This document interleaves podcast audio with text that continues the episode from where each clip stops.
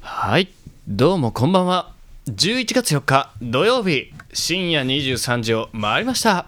今夜もニドレマークスの制作でオルテネテブスプテムンテムプンあ台無しブンブンチコ台無し、えー失礼いたしました、朝の8時っぽかったのに、えーオルタナティブスペース湯気の運営をしております、はい私小西睦月とそのお友達私山口圭人がお送りしていきますそれが小西と山口の歌たねこの後24時頃まであ24時までやる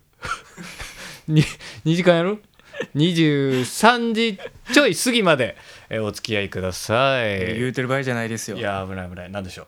うあのハロウィンやりましたねあそうですよハロウィンでしたね今日ハがロウィン11がありまし月た4日なんで10月末ですかハロウィンはうんえーありましたねハロウィンいやあのー本当にね何もしなかったんですけあどらハロウィン特にうんあのあ今日はなんかあれですか顔をなんか赤く塗る仮装かなんかであす違うか普通にハイボールを飲んでるだけですあほろ酔い小西くんでお送りしております、 あのーなんかはね、いはいあのーまあしたりとかも今までもしてこなかったなと思ってたんですけども、うんうんうんあのーちょっと懐かしいデータが見つかって 懐かしいデータあのー、ハロウィンにデータ YouTube にはいはい一本ね、 YouTube 動画をアップしたんですけどあそうですねそうあのーはいはいはいあれ2年前ぐらいで2すか年前です2年前ですに、あのーハロウィンの時に、はい僕が仕事終わって帰ってきて、はい、まだあの旧湯気に住んでる頃ねそうそうそうう、そう、あの山口君と一緒に住んでたそ頃うでねす一緒に住んでたそ頃うですで僕帰って寝てたのかなでそうそうそうそそうあのー目を覚ましたらあのリビングにジョーカーが立って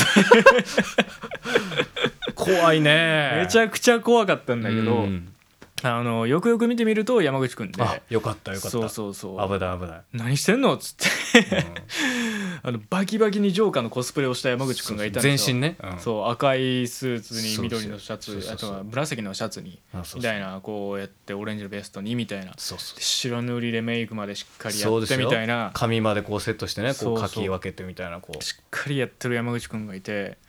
でうわすごいようやったなみたいな、うえそれで街行ってきたみたいないや仕事終わって帰ってきてから今これになったばっかり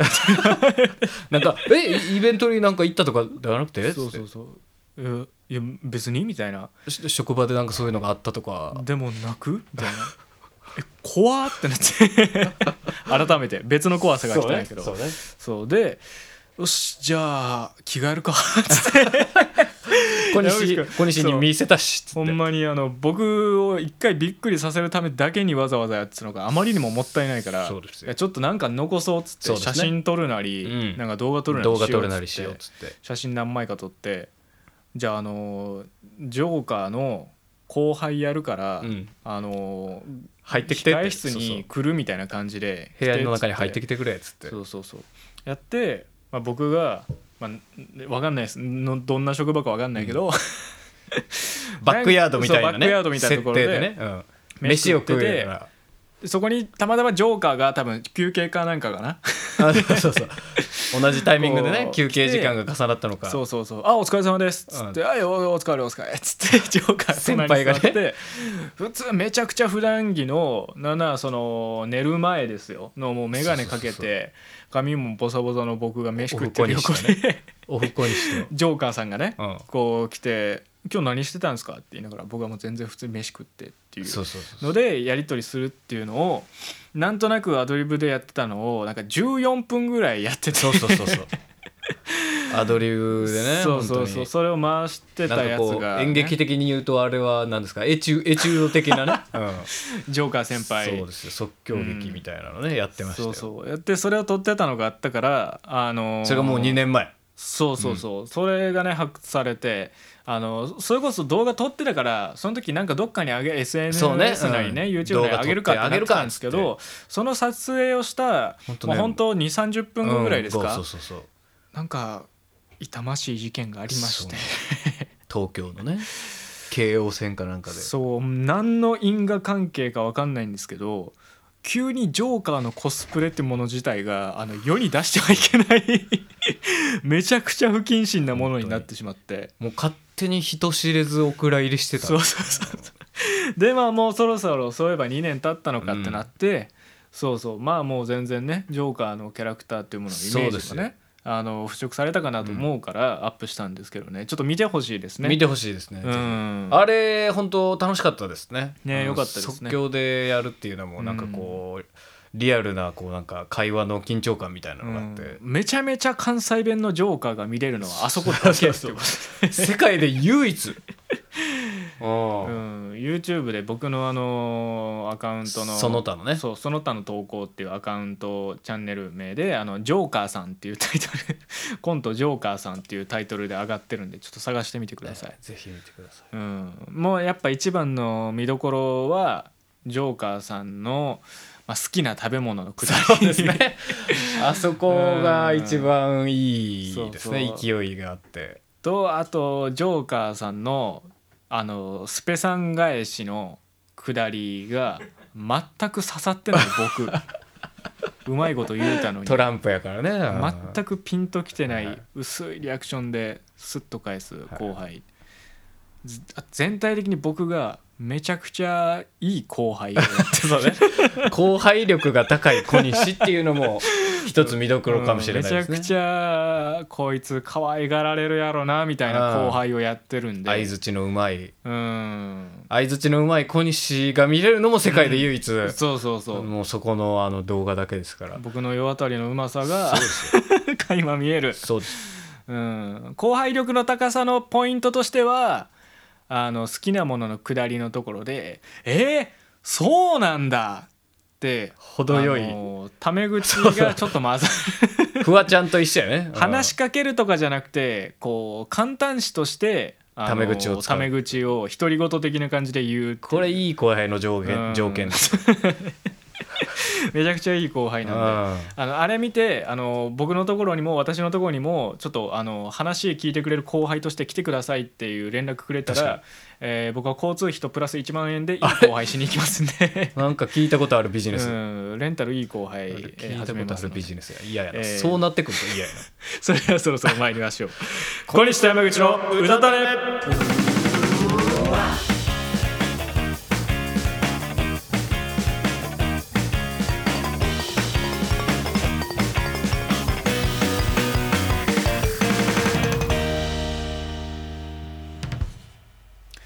はいやっておりますは いはいやっております小西と山口の歌種でございますうーん、えー先ほどねオープニングトークでそのジョーカーさんはいあのジョーカーがねこう先輩で出てきてこう小西君がいい後輩力をやってるみたいな、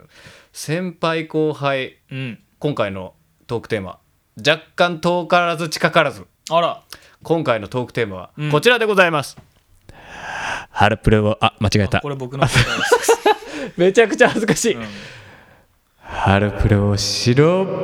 うプロジェクトおーハロープロ白プロジェクトああ陰も踏んでますねな素晴らしいい陰いです五感ですね。ハロープロっうん、うんていうと、まあモーニング娘。とかですか。イメージありますねうんうんつんくおすさんのつんプくロジおェクトすとさんのね、して、うなんとなく知ってますけどつんくおす矢印みたいなはい僕はあの点で知らないあらですね。あの今言った情報がもう僕のみのすべてです。小西君の脳内のうんハロプロ引き出し、ガラッと開けたら、それだけがコモローンムと、スつんくコロコロコロンみたいなその二つだけがコロコロンこうっ、転がっててうん、でこのハロプロのタンスを閉じたら別のタンスが開くっていうこう いいいいタンスタンスの条いい件切りダン 空気圧でね、うんこう、うん出てくるみたいなそうのそうそう。ありましたけれスどッもとしたらこうこっちがねつんくメスが入 る。パラレルワールドハロプロがね、うんグッドイブニングプロジェクトが 出てくるとそれそれもうなんなんとかもうイメージが少ないからイメージを膨らませて、あの空想ボケをするしかないぐらいそ引き出しにはもう何も入ってないそこも締めると、あのーグッドナイトプロジェクトがあってツンク Q がいるっ ていうねうんいそれはあのあれですかエヴァエヴァ的なやあのクイアの Q ですあ そっちかのうんそのあのいろいろ LGBT とかもあるんですそうそうねそう LGBTQ とかありますからね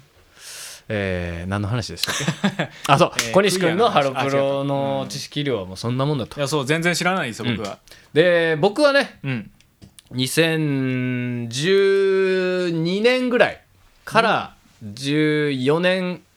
5年ぐらいうんにかけての234年間ぐらいはいハロプロを追ってた時期がありましておうで最近また本当ここに来て、うんここ半年1年ぐらいあやっぱ、うん久しぶりに聞いてみるとハロプロいいななんつってああちょっと思う機会が増個え人てき的たのなでリバイバルがそうですそうです、うんなのでちょっと「うたたね」のこの場を借りて小はい西君にもハロプロの良さを知ってもらおうじゃないかとそういう企画でございます、うんうんまあねその本当に僕全然知らないって話をしたんですけど、うん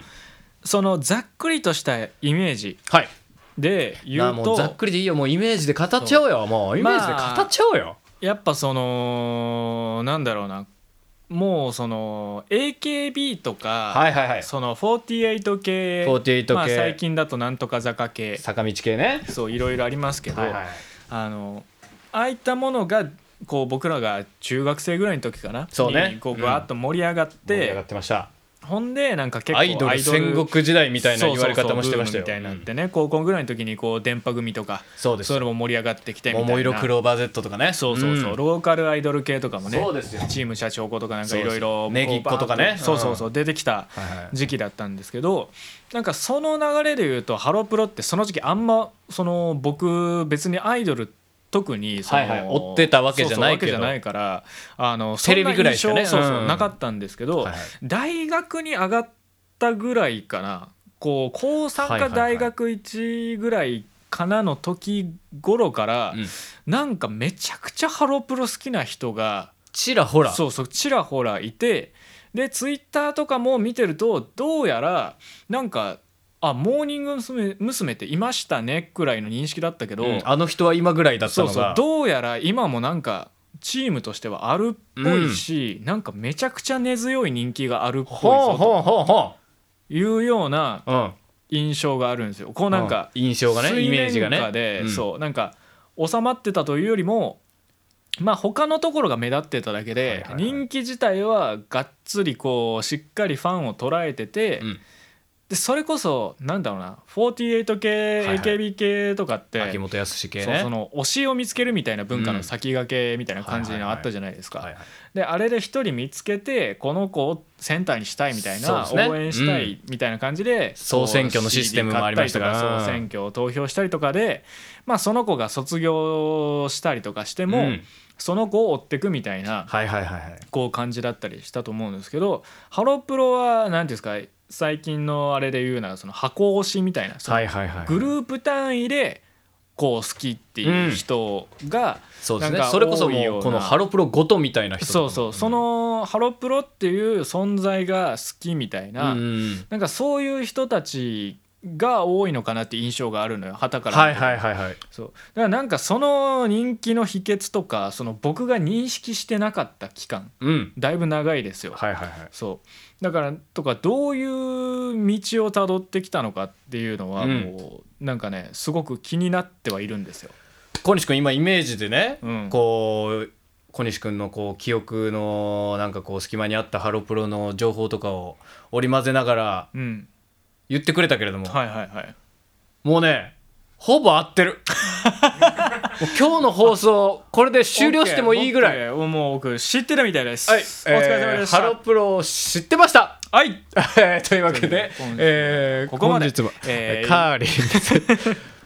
にといきたいところなんですがあ、まあで続もくんですかまあでも本当ね小西君のイメージも本当まさにその通りで、うんうんうんうんいわゆる2013年から14年うんぐらいにかけてが本当 AKB の全盛期というかこのうんうんバーンって世に出てきたはいはいはいタイミングでそれがあってそれこそね「桃色クローバー Z」とかいろいろアイドルがいっぱい出てきて、うんあのいろいろそうさっき言ってたみたいなアイゴルアイドル戦国時代みたいな時に、まあ言ったらそのちょっと手前にうんそもそもモームス自体は存在しててそうねでもっと言えば秋元康系で言えばおにゃんこクラブとかもそれより前には存在してたよまあ大人数グループ系で言えばねグそルうープそうアイドそうルみたいなねその中で AKB のこう爆発的な人気によっってモームスが若干埋もれていってテレビとかの露出が増えてみたいなのねもう本当にまさにもう、うんモームスの歴史を語り継ぐ上ではおあのこう抜かせないポイントというかあーやっぱそこはモームスは活動自体を普通にしてたそうなんのでかなす。うんうんうんうんだけどまあそこをこう耐え抜いたうんこういろいろがあるわけだその通りそれを山口君はご存知だとそうって言いたいんだけど歯切れっ悪ていな言いたいん、だけど、そもそも私がなぜハロプロにハマったかっていうのをうんああまあ確これかをに、ね、ねちらっと言っておくと、うんうんうん僕がハロプロにハマったきっかけはもう明確にありまして、うんあのそれこそアイドル戦国時代と言われた頃、うんテレビではもう AKB48 ばっかり出てたわけですよ。そうねいわゆる神セブンがね、うん前田敦子大島優子みたいな篠田麻里子みたいなあのあの篠田麻里子名前出して大丈夫だいや 大丈夫大丈夫だねあーその人たちがこういろいろテレビで活躍してる中でこの間あのーなんだ、えー人生の BGM のうん回でもお話が出てましたけれどもありましたねあのーめちゃイケでうん AKB48 以外のアイドル大運動会っていう企画がありまして もう名指しで除外してんだそうそうそうそう、うんで AKB がい人気の今 AKB 以外のアイドルでうんこう盛り上げていこうじゃないかみたいな番組の企画があって、それに出ていたハロープロジェクトのベリーズ工房あのあはこう活躍というか、いはいはいいろいろテレビの立ち回りを見てそこから興味を持ち始めて曲を聴き始めてベリーズ工房にはまりだしてハロプロを知っていくみたいなあベリーズ工房から入ったんそうなんですだからモームスとかその他のグループのことに関しては若干その知識がね薄い部分もあるあなるほどその本当にモーニング娘。一本で追い続けた人に比べるとみたいなね、そうですそうです、そうですうんうんだからいわゆるなんて言うんでしょうねこうアベンジャーズ的な感じで、うん こう最初アイアンマンなんかかっこいいなみたいな感じで見てたら、アイアンマンを見るためにはこうなんか、あのーキャプテンアメリカも見とかないとアベンジャーズを楽しめないらしいぞみたいな感じはいではだんだんベリーズ工房以外も知っていったみたいな、ああなるほどねそういういう感じの人が多いと思いますね、でもあのきっかけのグループとかメンバーがいあーなてるほどハロプロ全体を知っていくみたいなうんうんうん人が割とファンの人には多いと思います。なるほど、はいだからスパイダーマン好きだなってのを見てた上で、うん、こうこのアイアンマンとの絡みそうそうそうそうなんなんってなって急にアイアンマンを出てきたよってなってワンからこうちょっと掘っていくみたいなそ感うじだいったうりとかそうまさにそういう感じでございます。うんなのでさっきも言ってた通り2012年から14年ぐらいうんにかけて、まあ大結構しっかりこうファンの時期があってそこから15年から今日にかかるまではそれこそ僕も抜けてるんで、うんちょっと今回のねこのハロプロ素人プロジェクトをやるにあたって僕も調べ直したりとか、ああなるいほろどいろ見直したりしたところもあるんで、まあ、僕もよりハロプロ素人プロジェクトということであなるほど2人ともで、うんえー二人三脚で共に学んでいこうと、うん共に学んでいこうとというわけですねやっぱりね、学校とかの教育でもそうですからあのただのね こうレクチャーだけじゃ意味ないですから、うんやっぱ教える側も教える側もやっぱり教えられる側と、このいろいろコミュニケーションを図ることであーそうこねう伸びていくみたいなのがありますからね。いいこと言うねああそうですよ、でもうひいてはも うハロプロ素人プロジェクトと言ってますけれども、うん教育とは何なのかっていう そういうところまでなるほどね切り込んでいけたらなとうんそうプロデュースとは何なのか育成とは何なのかっていうところまで、なるほど、えー切り込んでいけたらなとついていけてるみんな そう大丈夫、アイドルの話聞けると思ったら大 間違いよ聞かせてくれ教育業界まで切り込んでいくかそらこを聞きたいねんけどはいいやでもその、はい今まあ聞いてそのベリーズ工房って別のグループのね、うん名前が出ましたけど、はいそのハロープロそもそもねでのそうはハロープロジェクトのプロジェクトとは略ではあい、ってそるのんですか通りです。ハロー、ハロー、ちなみに言うと、ハローびっくりプロジェクトですね。あ 間にびっくりマークが入りますね。うんでハロープロジェそうクそうトそうのそのなんか名前的にモーニング娘。が、はいはいイメージ的にねそのなんかうん今、あのーこうカンマがついてさ21とか23とかこはういはいはいはいなんか年代のついてるじゃないですつかいてます。なんかあれをこう継続してグループをその続けていくよみたいな、はいあのの全あれを全体を通したものをハロプロっていうのかなって俺は思モーってムたんスだけどのモームスのこう一代のそのそうそう卒業と加入を繰り返すことみたいなねそうそうそうそうだからモーニング娘。以外のグループもそのハロープロに含まれるんですかその通りでございます、うんうんうんハロプロはですね、うんもう本当にモーニング娘。だけだと思われがちなんですが、うんうんうんえっ、と起源がモームスなだけでああなるほどえっ、とまあこう定義を言うならば、うんえーアップフロントというね事務所がありましてほうほうアップフロントという事務所から出ている女性アイドルグループおよびタレントたちのことの総称としてハロープロジェクトっていうああそうなんだ結構広いんだねそうそうそうそうそう、うんうんうんうんだからこう LDH という事務所から出てるいろんなグループとかのこの24カラッツみたいなエグザイルとかジェネレーションズとかあああああああいう感じのイメージですああそれを総称する名前がもそううそうハロープロジェク決トまとっいうちゃってそうるそうとそうなるほどねだからこうモームスだけに限ったわけじゃなくさっき言ってたベリーズ工房だったりとか、いろんな他のアイドルグループとかの含めてはハロプロっていうああなるほどねじゃあ結構本当にまああくまで代表とか始祖としてうんこうモーニング娘がモーニングいるっていうだけで、そこのまあ後輩同じ事務所の後輩アイドルそのと通りでかございまたすちのこともまとめてハロプロなんだその通りでごうざんいうんうんます、うんでそこにベリーズ工房がいるとそうです、うんうんうんまあ厳密に言うともういませんあそうなんですかそうなんですえ今もう活動が終わっはてい、る、 2015年頃に、えー無期限活動休止という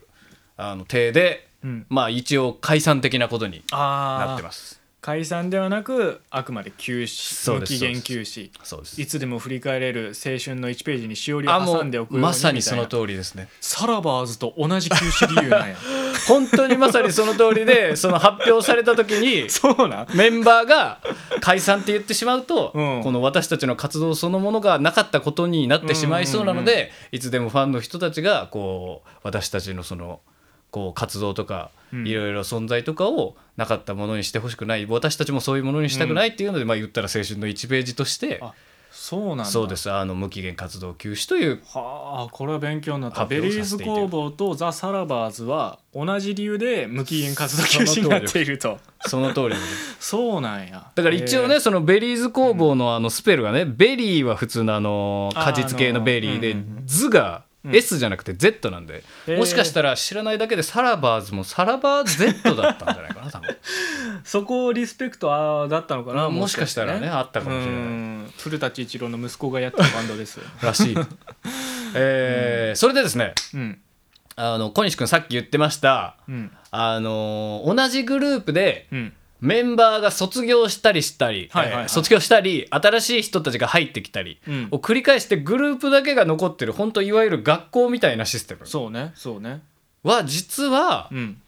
あのモームスが初めてこう日本で成功させたんじゃないかとそうなんだ言われていて、うんうんうんおにゃんこクラブも一応卒業して新しい人がこう最初の人たちとは違う時期にうん入ってくるみたいなのはあったんですけどあそうなんだおにゃんこクラブとか自体はもうすごい短い期間でうんうん活動が終わっててうんいま、未だにこうずっと二十何年間続いてるのはも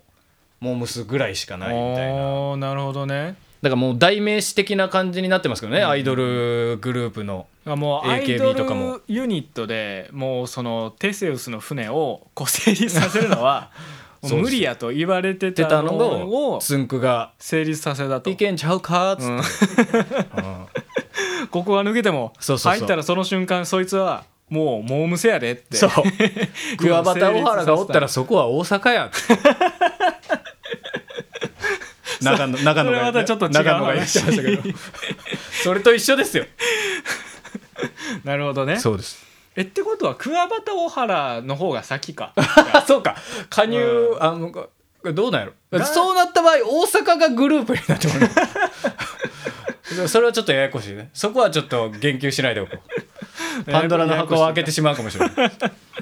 セウスの船なのかパンドラの箱なのかもう桑畑小原はちょっと横に置いときま しょう横に置いときましょう、だかうんら小西君が言ってたそのモームスに対するイメージ、最初にねあの言ってくれたイメージは本当にうん的を置いてるこうイメージ感で、はいはいはいでだから言ったらまあハロプロはそういうシステムでまあ総称としてあって、うんそもそものその始祖としてね起源としてモーニング娘。があるとうんうんじゃあそのモーニング娘。はどうやって始まったよってこれ気になりませんうんああ確かにねどそうだよねどんな感じで始まったと思いますかモーニング娘。もうつんくが渋谷ではいはいもう指一本立てて「集合!」って言った時にうん一番早く集まってきたやつらなるほど ねその意味を込めてのあのオスのこの矢印感この指止まれたなるほど、うんそういうつんくオスやった違いますあ違うんか違いますうんこれモーニング娘。のさらにだからハロプロの起源と言われてるモームスの起源うんうんはどんなもんやったかというとですはね、いはいはいあの昔テレビ東京かなんかでやってたうんオーディション番組みたいなのがえあったんでーす、いろんなオーディションをする番組があって、いわゆるなんて言うんですかね今でいうこうリアリティショー、んリアリティ番組的なね扱いもあるこうなんかあの、えっとドキュメンタリー的にその予予選というか選抜するオーディションから追っていって、デビュューーまでこぎつけるところまでをこう番組化するみたいな番組で「朝やん」っていうのがありましてですねへえそれの、うんえー女性ボーカルオーディションはいはいあ正式名称「朝やん」そううそう「朝やん」っていう番組オーディション番組をうんやってる中のその女性ボーカルオーディションうんうんみたいなのがまあ言ったらその企画内企画みたいな感じとしてあって。あくまで一コーナーとしてねそうそうそうそう、あ今渡辺匠さんがねカンパでカンペで見せてくれたのシャ、正式名称シャランキュー女性ロックボーカリストオーディションっていうのがああシャランキューの開催されてうんうんでそれにうんうん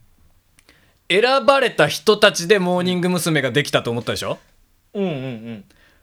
そこにじゃあない合格した人はまた別でうん平別家の人平家道夫さんかな多分そう平家道夫さんっていう方うがんいらっしゃって、うんうんその人はその言ったら合格枠としてオーディションで行ったんですけど、はいはいはいオーディションに最後合格できなかった予選落ち組のメンバーでできたのがうんモーニング娘。なんですよへえあそれからじゃあ合格した人はそれこその企画のシャランキュー女性ボーカルとそうそうそしうてそう採用されたけどそうデビューをしたけれども惜しそくのも敗れた言ったら最終選考ぐらいまで残ってた5人ぐらいはいはいはいをメンオリジナルメンバーとして出来上がったのがモーニング娘え。なんー、ですあそうなんだそうなんです意外とここねあのモーニング娘。自体がめちゃくちゃ有名だからこそ、いや熱いですね意外と知られてないんですよこうみんな一度苦汁を飲んだその通りでございます、ね 人たちでのリベンジマッチやったんやそう あでしかももそのメジャー、その言ったらそのでモーニング娘。のデビュー自体もうんあじゃあ君たちオーディションやって合格はできなかったけど、うんうんなんかいい感じだったからデビューさせてあげるよっていうよりかはう、んまあ君たちいい感じだったからうーんそうだな曲作りますんで、まあ、インディーズ的な感じで、うんそのあの CD あの手売りであの5人いるでしょつって。うんあの5日で5万枚売ったらデビューさせてやるよっつ ってえー、そハンター試験みたいなうえげつないミッションを課されて、うん無事それがそのミッシ達ョン成したの達成できて5日間で5万枚 CD をうん売って、モーディング娘。としてあのデビューできたというへえ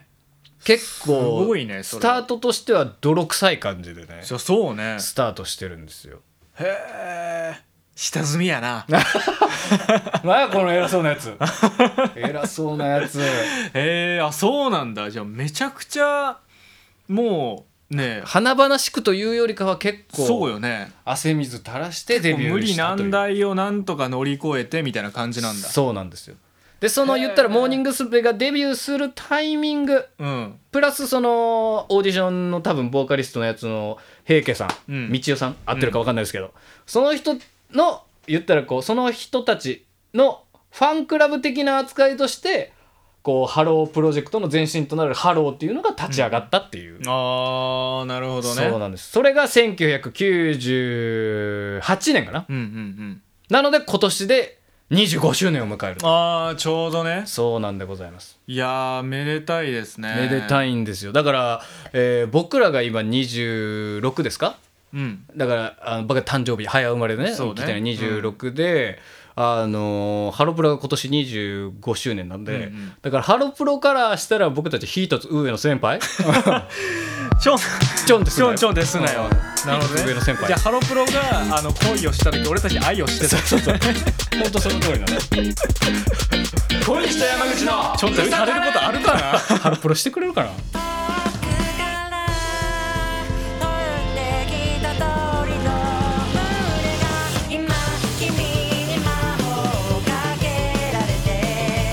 3フォースシングル「自由になりたい」各サブスクリプションサービスにて好評配信中あのマウンテンマウスから続編制作決定と舞台はみんなに愛される町のパン屋さんドギマギベーカリー店長の山口さんと恋を発酵させるべくセンスあるパン選びで他の常連客と差をつけようそしてこの CM 限定ゲーム開発途中のデモンストレーションを少しだけ公開こういうあの粉砂糖とかきな粉とかまぶしてあるドーナツって買いたての時すげえうまそうなんだけど冷蔵庫にしまっておくとこの粉砂糖とか細かい粉のやつがこうなんかちょっとこう溶けてくんのがちょっとこう翌日冷蔵庫から出して食べようとするともうそのきな粉とかこ粉砂糖がこうべしょべしょになっててあーなんか買った時の方が美味しそうやったんだけどなーって感じになるからすごい闇言うてる今日は多分食べる時間ないしきなこドーナツまた今度その日中に食べれる時にしようかなうーんはあまあ今日はええかなおい買えよ パン買えじゃあプレーンベーグル7つお願いしますアホドギマギ山口恋の極パン道2023年12月発売小西と山口の歌たれ楽しみやね楽しみやね 極パンド言われて思い出したねそんなタイトルやったっていやでもほんまにびしょびしょなんの よきなこきなこのやつねきなこポンデ黒糖ポンデリングとかもそうそうそうあれびしょびしょなんのよびしょびしょになる買った直後一番美味しそうなのにすねごい、うんなんか空気中の水気をあんなにも吸うかっていうぐらいねえーでもなんか何個か買った時ってさ結局最初に食べるのってフレンチクルーラーとかさそうねそういうの食べちゃうじゃうない、んわかるポンコンポンデコクト買う時ってポンデリングも買ってるじゃないだ買かってるらポンデリングの方食べちゃうのようん翌日だからポンデびしょびしょコクトになってんのよ、ほんね、でびちゃびちゃ黒糖あーなあー昨日は食べときゃよかったなっていうのをね確かあにと何回繰り返せば大人になれるんだろうね まだ大人になってない手やった それができる時にやっと大人になれるのかなと思っております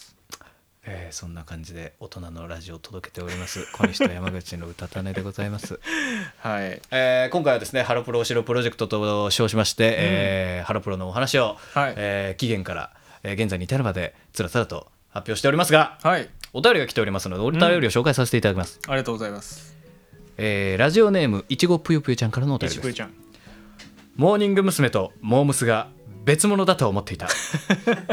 ほんまに僕より知らへんね結構そのまま一緒よいや僕は上がってましたよモーニング娘。とモームスは同じうんアジカンとアジアンカンフージェネレーションは同一緒じうんこれタカはトシとテタカトシは そうそ同じうんえーまあそんなもんかな 出てこなかったうんでもモームスまあまあでもあれやねそのややこしいのがミニモニとかもあるからねあーそっかだからそれで言うとミニモニも同じ事務所のその派生ユニットだからハロープロってことですよねその通うりんうでんございます、うんしかもミニモニがややこしいのは言ったらそのモーニング娘。の背ちっちゃいやつ集めの言ったらこうスペシャルあユニット的なな感じでなロリコン作作詞プロジェクトやったうん悪い悪い悪い言い方悪い言い 方すごい悪い言い方すごい悪い言い方そうじゃないですよそうなんそうじゃないですあの子供番組とかにねあー向けたりとかねなるそほどのねミニモニじゃんぺん、はいはいじゃんけんぴょんとか聞けばあるでしょあー確かにあそっうたあそったうそうそあっうた危ない危ない危ない危ないですよなるほどねあそう親近感が湧きやすいようにその通りその通りってそいうのこ通とりねはいはいは矢い口真理さんとかうんうんうんうねん辻希美さんとかうそうそうんかごあいさんとかねはいはいそうかごあいさんは今名前出して 大丈夫大丈夫大丈名夫前出して出して矢口まりももう 大丈夫大丈夫大丈夫大丈夫大丈夫大丈夫です、えー皆さんね、えー元気に今も活動しております あよかったよかっえーまあでもこのいろいろねやっぱアイドルグループとか特にこう派生ユニットとかもあるし、うんいろグいろ増えすルーぎてねプのね名前とかもあんまりピンとこないとこがあるしね、た同じだったんだとかね、うん兄弟ユニットだったんだだからだからエグザイルと三代目 j s o u l b r そう o t h e ね r 確かに確かになんかあの兄弟ユニットみたいなもんだっていうのもなんか全然知らなかったじゃない確かに似てははいるけどなみたいなそうそうそうそうだから二代目はんどこ誰み たいそう知った頃にはもう3代目だったからそうそうそうそうそうだからねなんかそんな感じでね、意外となんかその辺よく分かってないみたいなねありますよ、ね、歌舞伎とかもねこう、行ったらこう世襲制みたいな感じでこ う名前変わったりしますから確かにそうそうそう、うんややこしいですよ立川談志とかももうその本人は7代目って言ってるけど一応あのね一応7代目ではあるけど本人は5代目って言ってるみたいなこうめちゃくちゃややこあうしわいややこしいねややこしいね、 あるからね、ううんんまあ、そう考えたら確かにあのあれかもしれないね AKB とか坂道系は坂道の名前と46だったらまああ分かりやすいもんね40そうねなんアルファベット3文字と48だったらあっんち系のグループだって分かりやすいねめちゃくちゃ、そうね確かにーうんうんうんそれは秋元康のこう采配ですわな、まあ確かにやっちゃうねうん、やっちゃんねうまくやるねあ 秋元のやっちゃんよ、だからうち我らが歌たね UTN48 だ の秋集元まるそ康んな UTN48 の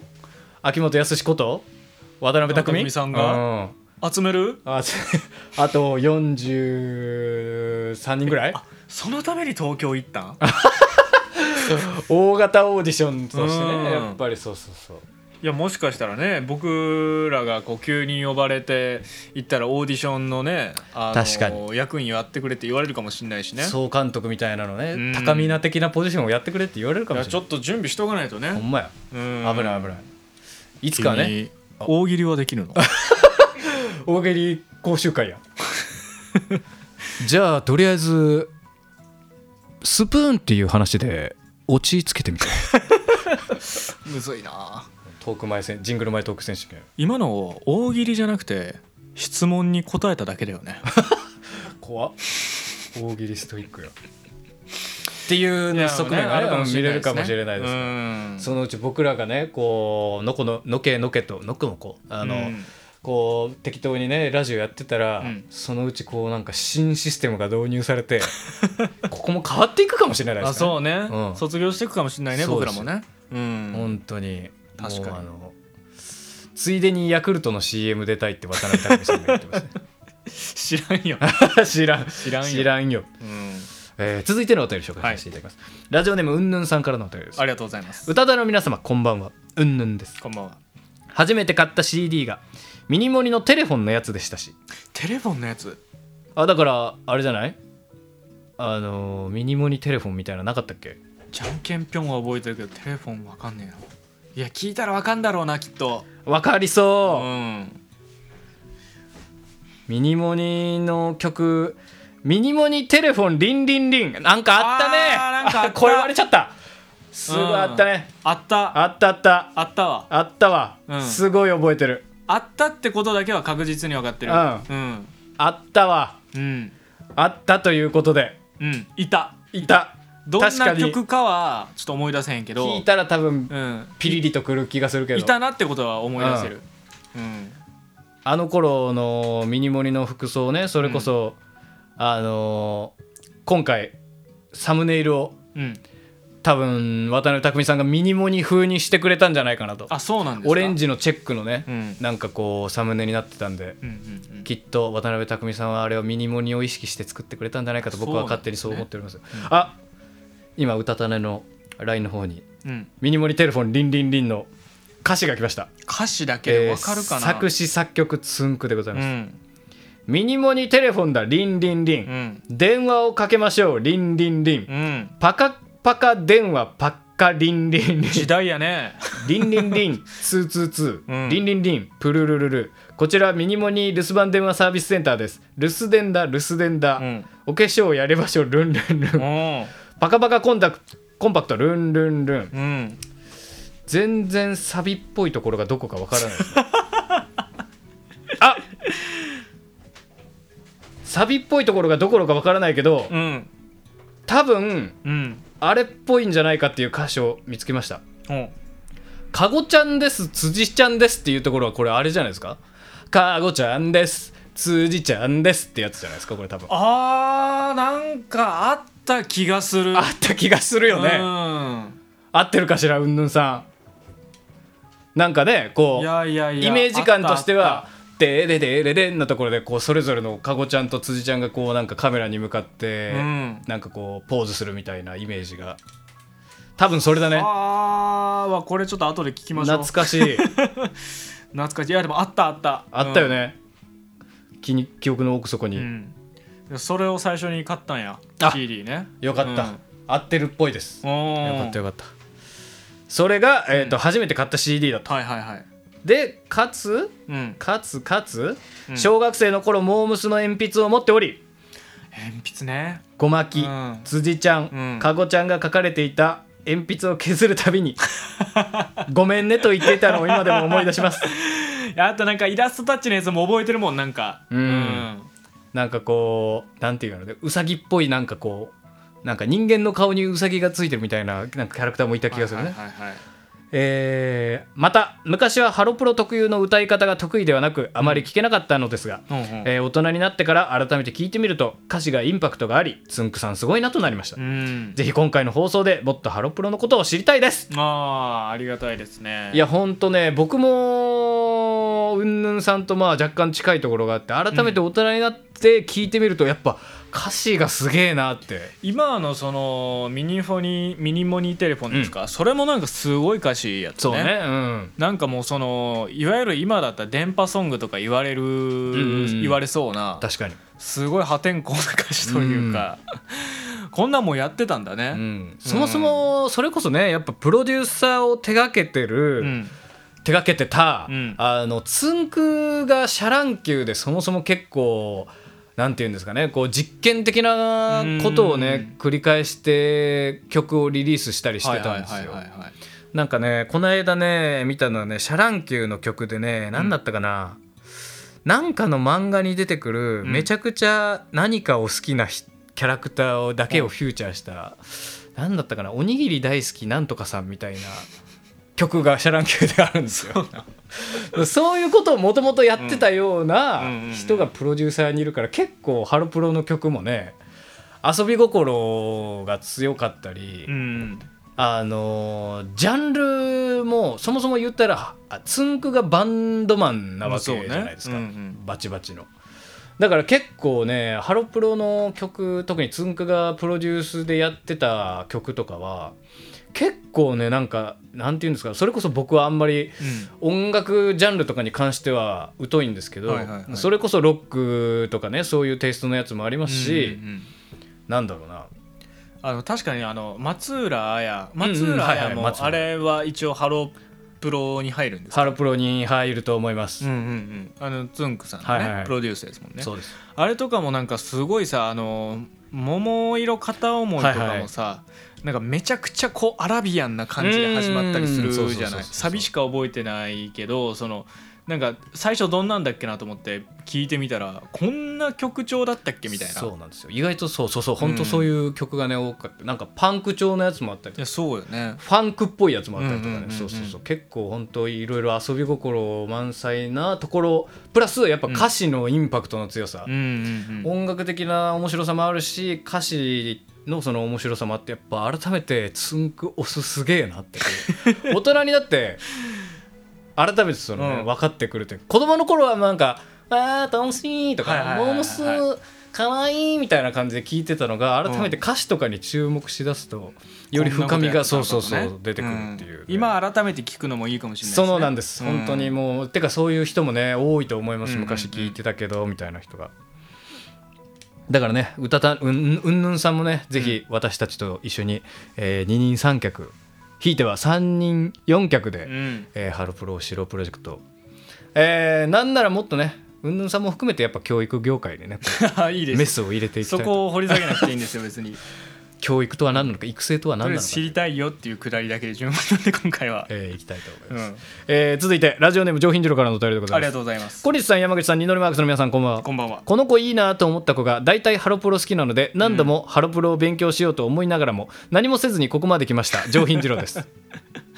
うんそんなわけでいいなと思った子たちがハロプロのいい歌詞を教えてくれたりするのですが、うんその時はいいなと思うんですがやはり自分で覚えたり調べたりしたわけではないのでなかなか覚えられずそうねでも未だに何かに迷った時は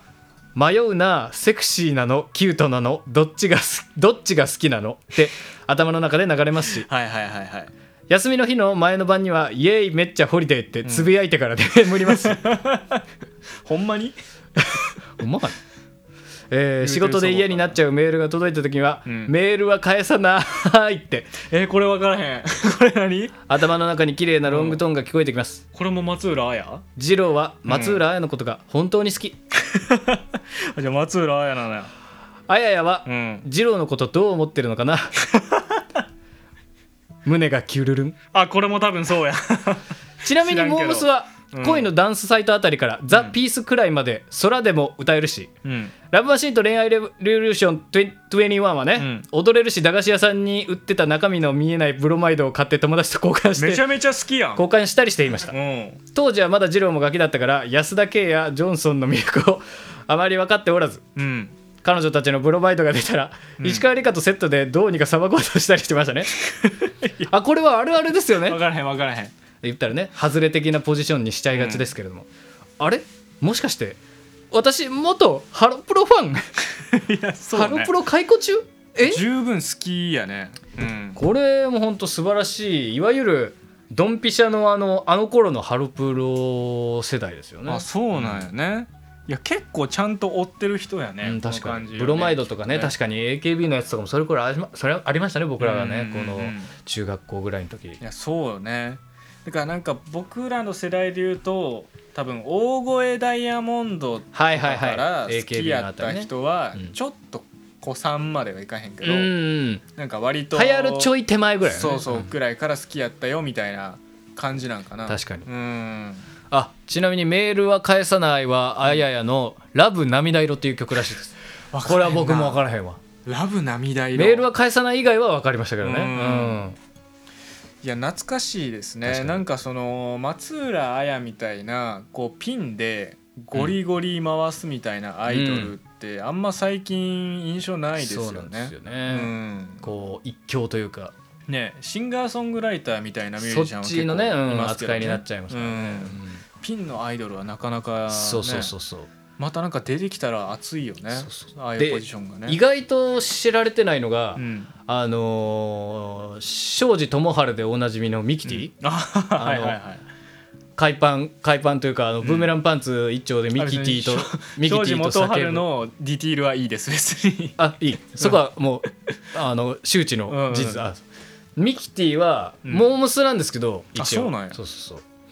でも一応ミキティは実は最初ソロデビューでスタートして、その後モームスに加入するっていう特殊なパターンなんですよだからへーあそんな最初パターンあはるんだうん松浦綾的な感じでデビューしたんうですんうよ、んでその後モームスに入ることになるんですが、うんえーモームスのリーダーを、えーもうほぼ最短と言っても過言ではない25日で脱退することになる うん、25日はもうほぼおらんねそう1ヶ月持たなかった、それでその脱退理由がまさにその庄司との熱愛報道が出て、あーなるほどねもうそのアイドル活動とその、うんどっち選ぶんだってなって結局ミキティはまあ庄司を取ったといあーう元春さんを選んだよ友春さんです友原さ友春さんですんなるほどねそうなんですよ、う意外とそこもねミキティはなんとなくみんなモームスとかなんかなんとなくそれこそ庄司のイメージ、ミキティは知ってるけど、いやもうもうそのイメージないですあそうですか庄司のイメージしかないですもうミキティそうはそうミキティ、うんミキティのイメージがあるんですよね、うんもう実はモームスだったりあもそうなんともだねとソロデビューだったりみたいな、うんそうそうそうえー、いや知らなかったそうなんですよ、意外と知ってるけど繋がってないみたいなことがね、うんハロプロは多かったりするんですいよや、そうね存在自体は知ってるけどみたいなそうなねいやお便りありがとうございましたありがとうございました、ん意外とねリスナーの中にもやっぱりハロプロがこう若干こう根強くあってうんやっぱ嬉しいですね私もやっぱその興味なくても認知するところには常になんかいた感じはしますね、うんそう思うとね、うん、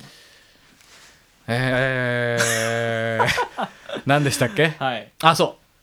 だからまあ最初ね、うんえー冒頭番組の始まったそうねベリ頃、ーズ工房から入ってあ入りましててましたけどそもそもハロプロはどう始まったのか、モームスから始まったモームスはどうやって始まったのか、うんそのオーディション番組の言ったら落ちこぼれの人たちから始まったと言いましたけれども、はいはいまあでもその山口くんの入り口になったのはベリーズ工房です工房なはいわけよね、はいそのなんかベリーズ工房のあのメンバーとかうんあの曲きっかけでハマったみたいなのははっきりあったりするの、はっきりありまして、うんベリーズ工房の嗣永桃子さんあ通称ももちももち知ってるこのなんかよくわからんなんかツインテールのツインテールのね、すごい跳ねてるツインテールでおなじみの、うんバラエティーにも 3D でモデリングしたんかなみたいなそうですツインテールのあのももちがきっかけで、うんベリーズ工房に興味を持ちまして、はいはいはいはいそれこそ「めちゃイケ」の番組内で、うん結構ぶりっ子アイドルとして、はいはいはいはい結構前にぐいぐい出てていや覚えてる覚えてるその音もぶり持ちを作るそうですそのそのと通りまさに、う んで音も持ちだから共演者とかにねこう、うもう音も持ちですとか言ってこう強制的にこうなんか同じなんて言うんでしょうねこう自分のボケだったりパフォーマンスだったりにこう共演者を巻き込んではいはいはいこはいうなんか盛り上げるみたいな立ち回りを見て、うんこいつ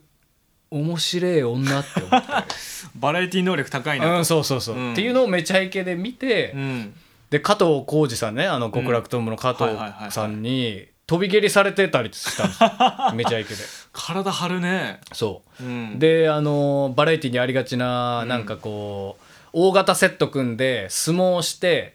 土俵の外が真っ白いこう粉になってるみたいああなあるねあるねうんあれにももうバコーンって落ちたりとかしてへてーそうそうそう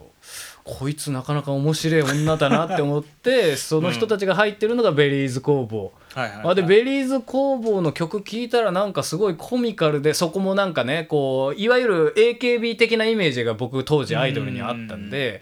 なんかまあそういうなんかキラキラした曲なのかなと思ったら調べてみたらベリーズ工房結構コミカルな曲が多くてうんうんあなんか面白い曲と思っておーなるほどねそっからハマり出していった感じですね。じゃあちょっとそのアイドルとしての活動も知りたくなってみたいなねその通りでございまバラエティ入り口ですその通りでございますじゃあそのなんか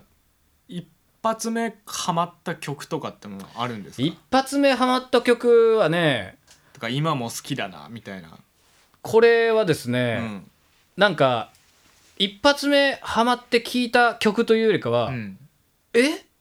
これベリーズ工房やったんかいみたいあなあー曲自体はすでに知ってるみたいな、みたいなのはあって、うんうん、稲妻イレブン系の曲がまさにそうで稲妻イレブンの曲ベリーズ工房なんですかそうなんですよマジボンバーとかうんおたけびボーイワオとかうん流星ボーイうん青春バスガイド、うんこの辺りの4曲ぐらいがベリーズ工房なん ですよ全部知らなかった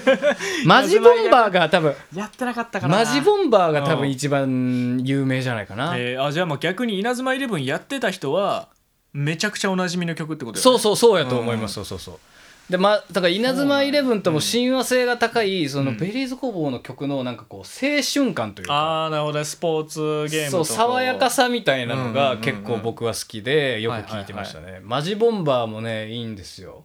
本気ボンバーと書いてマジボンバー、なんなら本気ボンバーの後びっくりびっくりですからね半角びっくり2個でマジボンバーですからね、はいはいはいはいワムと一緒ねあそうですそう そう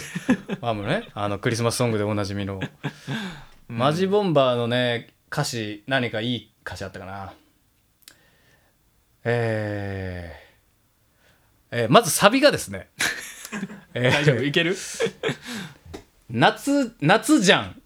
見上げる空、青い海うんこの青春感もうすでにこ ああまあ確かにう夏稲妻イレブンと親和性が高い、こう歌詞なのがより分かりますかね夏じゃんから行くのがなんかそうかっこいいね見上げる空青い海、自由に描こう僕がルールってね、うんあ気を利かせて渡辺匠さんがマジボンバーをねうん歌詞を上げてくれましたでサビがね「夏ジャン見上げる空青い海で」2回目のサビがねその、ん夏ジャンプ」ですからね「夏ジャンプ」ってこ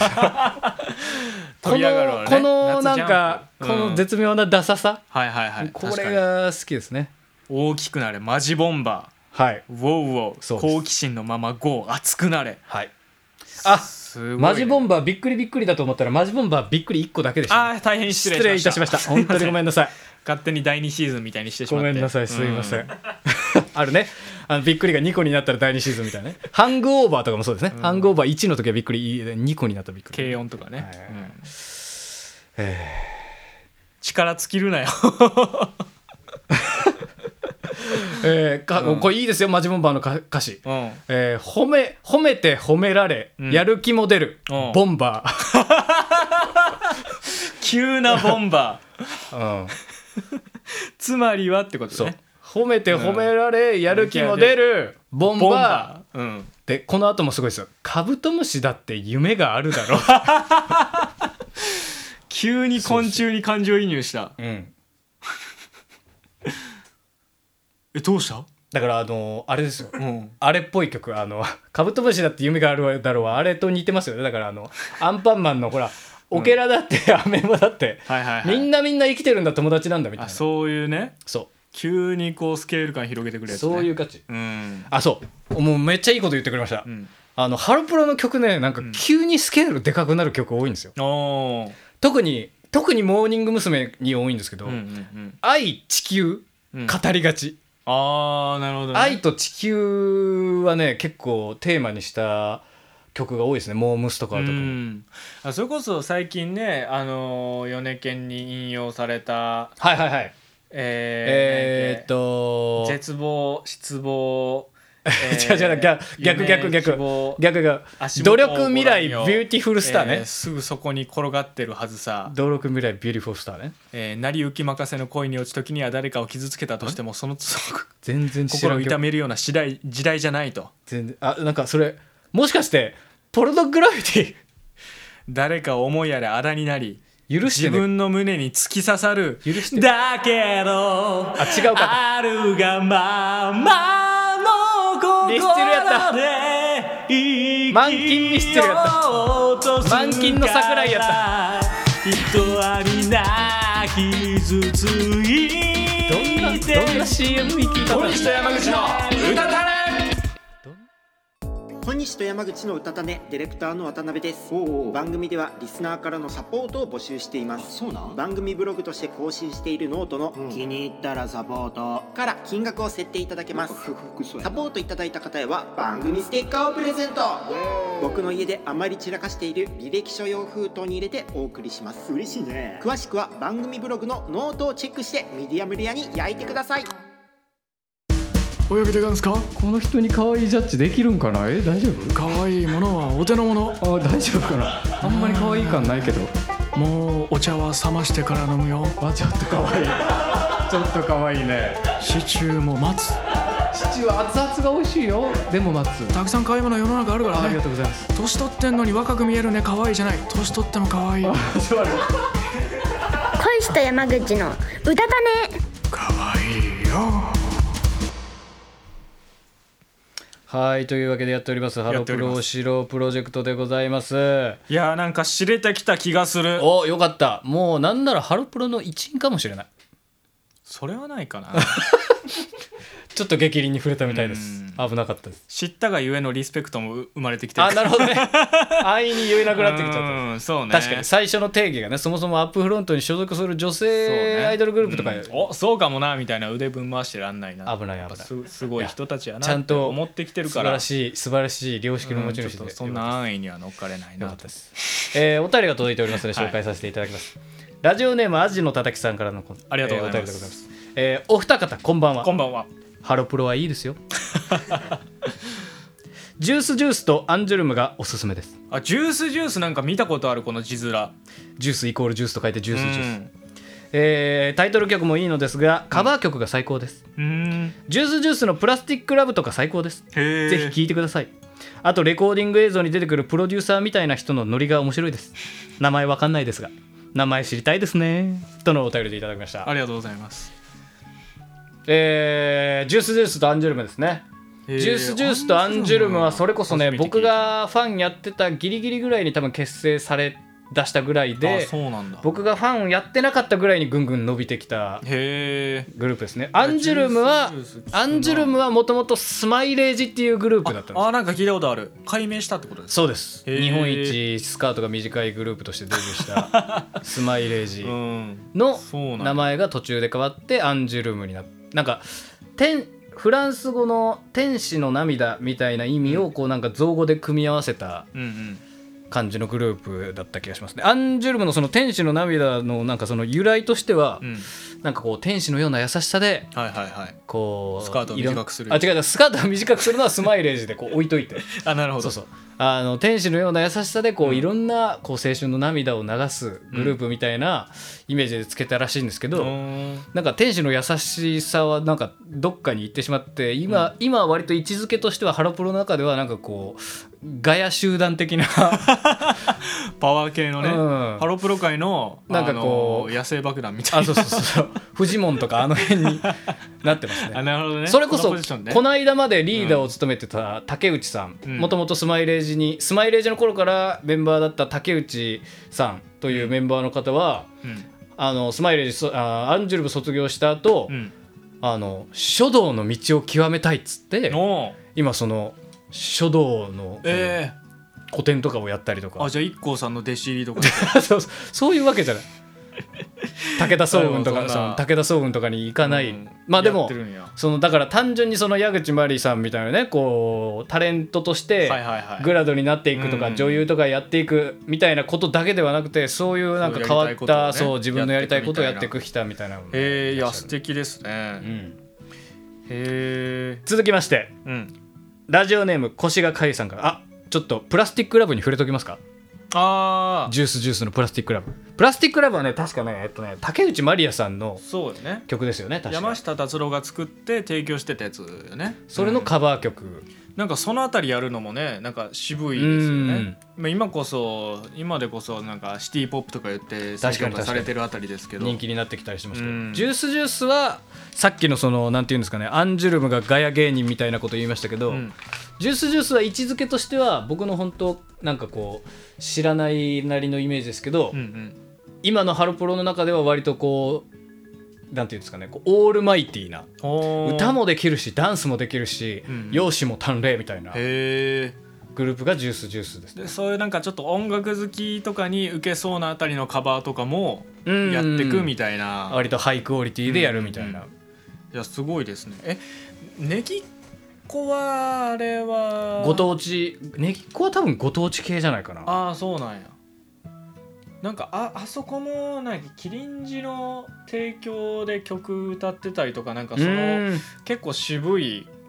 ところからしっかりこう歌を聴かせるみたいな印象があったからあねぎっこは新潟県を活動拠点とする、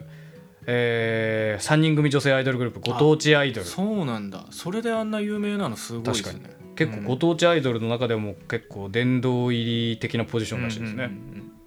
いやーすごいね、まあ、アイドルが何の曲カバーするのかっても結構盛り上がりますからね、しかもこうやっぱもともとつんくがプロデュースをやってたのもあってそういうこうなんかつながりも強そうですしね,、うん確かにね音楽業界とかの、うんうんえー続いてのお便り紹介させていただきますうんはい、あプロデューサーの名前は私も分かりませんうん、 でもレコーディング映像僕もたまに見てますあそうなんやそう結構あそうこれ小西君にね言っときたいうんあのハロプロはね、うんそれこそははあのつんくがやっぱり音楽的なこだわりが強いのもあって、曲のレコーディングとかを、うんえっとね歌割りを決めないで、うん一旦全員に歌わせてその上で歌割りを決めていくスタイルが結構主流になってるんですあーなるほどねだから、あうんうんこの子に最初から歌わせるためにここの歌詞書こうとか、うんうんうんこの演あのなんだ作曲にしようとかじゃなくて、うんうん一旦曲作って一旦全員に全歌詞歌わせて、うんうんうんその上であこいつここの歌い方良かったなっつってこうパートを決めていくみたいなスタイルで、まあ言ったらだからそうだ曲そもそもが言ったらオーディション形式でこはいはいうはい歌割りが決められていくというかわあそれもなんか面白いですねそうなんですじゃよあ一旦全員「辻ちゃんです」「かごちゃんです」って言ってたんですもしかしたらその可能性もあるかもしれ ないだからもしかしたら矢口真理が言ってた可能性もあるかもしれそなうい ねみんな混乱してたよねそうそうそうで結局辻ちゃんは辻ちゃんかごちゃんはかごちゃんが言うのが一番分それかり合やっすているっなっててな ったらそうそうなってたかもしれないかもしれないねそうそううんだからモームスの曲とかはね結構10人ぐらいメンバーがいるけど、うん言ったら曲によってはマジであの1曲の中で歌うの一文字だけソロパート一文字だけのメンバーとか も中にはいるんですよそうなんや、うんへえルだけ のメンバーとかがいたいりやすもうるもうそのルーがめちゃくちゃ良かった んやろねうんだからルとあともう全員で歌うとこだけみたいな、はいはいはいはいみたいな結構厳しい感じでそうなまあそのやっぱ実力至上主義みたいなところそうなんも結構あるのかねその通りなんだうと思いますんでそれが結構地盤として固まったのがさっき小西君がイメージ語っててくれた時に言ってた、うんえっと、露出が少なくなった時、うんうんうんあの頃に結構そのステージングとかあそのー生のパフォーマンスパフォーマンスを結ク構オリティをねそうテレビに出ない分うん固めてこうで AKB が台頭してきた分そういうもう基礎的なところをしっかり強くしていこうみたいなのがモームスとかハロプロの全体の動きとしてなるほあどっねたっていう、うんうんファンの中ではプラチナ期と呼ばれてますあそうなんや、あのいわゆる僕らが知ってる世代が黄金期うんうんうん、と言われてて、その後があそプこラチかナら期ね磨きをかけていくそ時の通期やっりたでござといますあこれやっとファンっぽいこと言えましたね 僕ね、いや確かにえーありがとういござやいますいいですねありがとうございますえー続いてラジオネーム腰がかゆからのお便りでごコざシいまカイすちゃんねえねえコシカゆちゃん最近近所の味噌ラーメン屋さんで大盛り頼んでテーブルに置いてるニンニクチップを大量に突っ込んで食べるのにハマってるんだけどあーいいねこれって何かの病気なの かな男子高校生が乗り移ってる可能性はあるねなぜかちょっと体重も増えてるんだよね、 なぜかではないよね 原因はそれだもんね恋煩いうんいや違うよねラーメンだよね 原因ははっきり分かってるんだよごめんごめんハロプロの件だったよね、うんコシカイちゃんは最近のハロプロはあんまり詳しくないんだけど、うん元祖のモームスがちょうど世代だったからその話をするね、うん聞きたくない人は帰っていいよ メールできてるからこっちは当時はモームスが本当に異常な人気で、モームスの漫画とかもあったんだよねそうなんだあったっけなんかあれかな今でいうコロコロとかであのあマインクラフフトの漫画出るみたいなそういう,、うんうんうんなんか多分、うん、なんかイメージ感ですそよねっかそっかえーあとクリスマスにモームスボックス、かっこグッズがいっぱい詰まったカンカンボックスあのだからキョロちゃんのあの 天使の天使のあの集めたやつみたいなねあれが集めてもらえるやつみたいそのノリでいいんだって僕クリスマスに出すってことはもうケンタッキーと同じよ ななるほどねバーレルクリスマスバーレルみたいなのがなんかの雑誌の応募者全員サービスでもらえたりしてへそれも応募した記憶があるようんうん誰派とか言われると困るけど当時は辻ちゃんが大好きでうんうん今思い返すと石川梨花と道重さゆみがたまらなかったなと思うようーんたまらなかったよね いやそう投げられてもあとは何より高橋愛の凄さだよね高橋愛高橋愛がいかにすごいかを語ると、うんお便りを打ってる間に配信が終わってしまう ので今度は高橋愛のここがすごいをやってほしい よ今一本日はこんなところかな、うん3連休は少し暑かったと思うけど、うん週明けの週明けの雨の後からまた涼しくなるから調子に乗って薄着しちゃダメだよ誰なんだよバイバイいどのポジションからのアドバイスなんだよやーありがとうございましたありがとうございざいます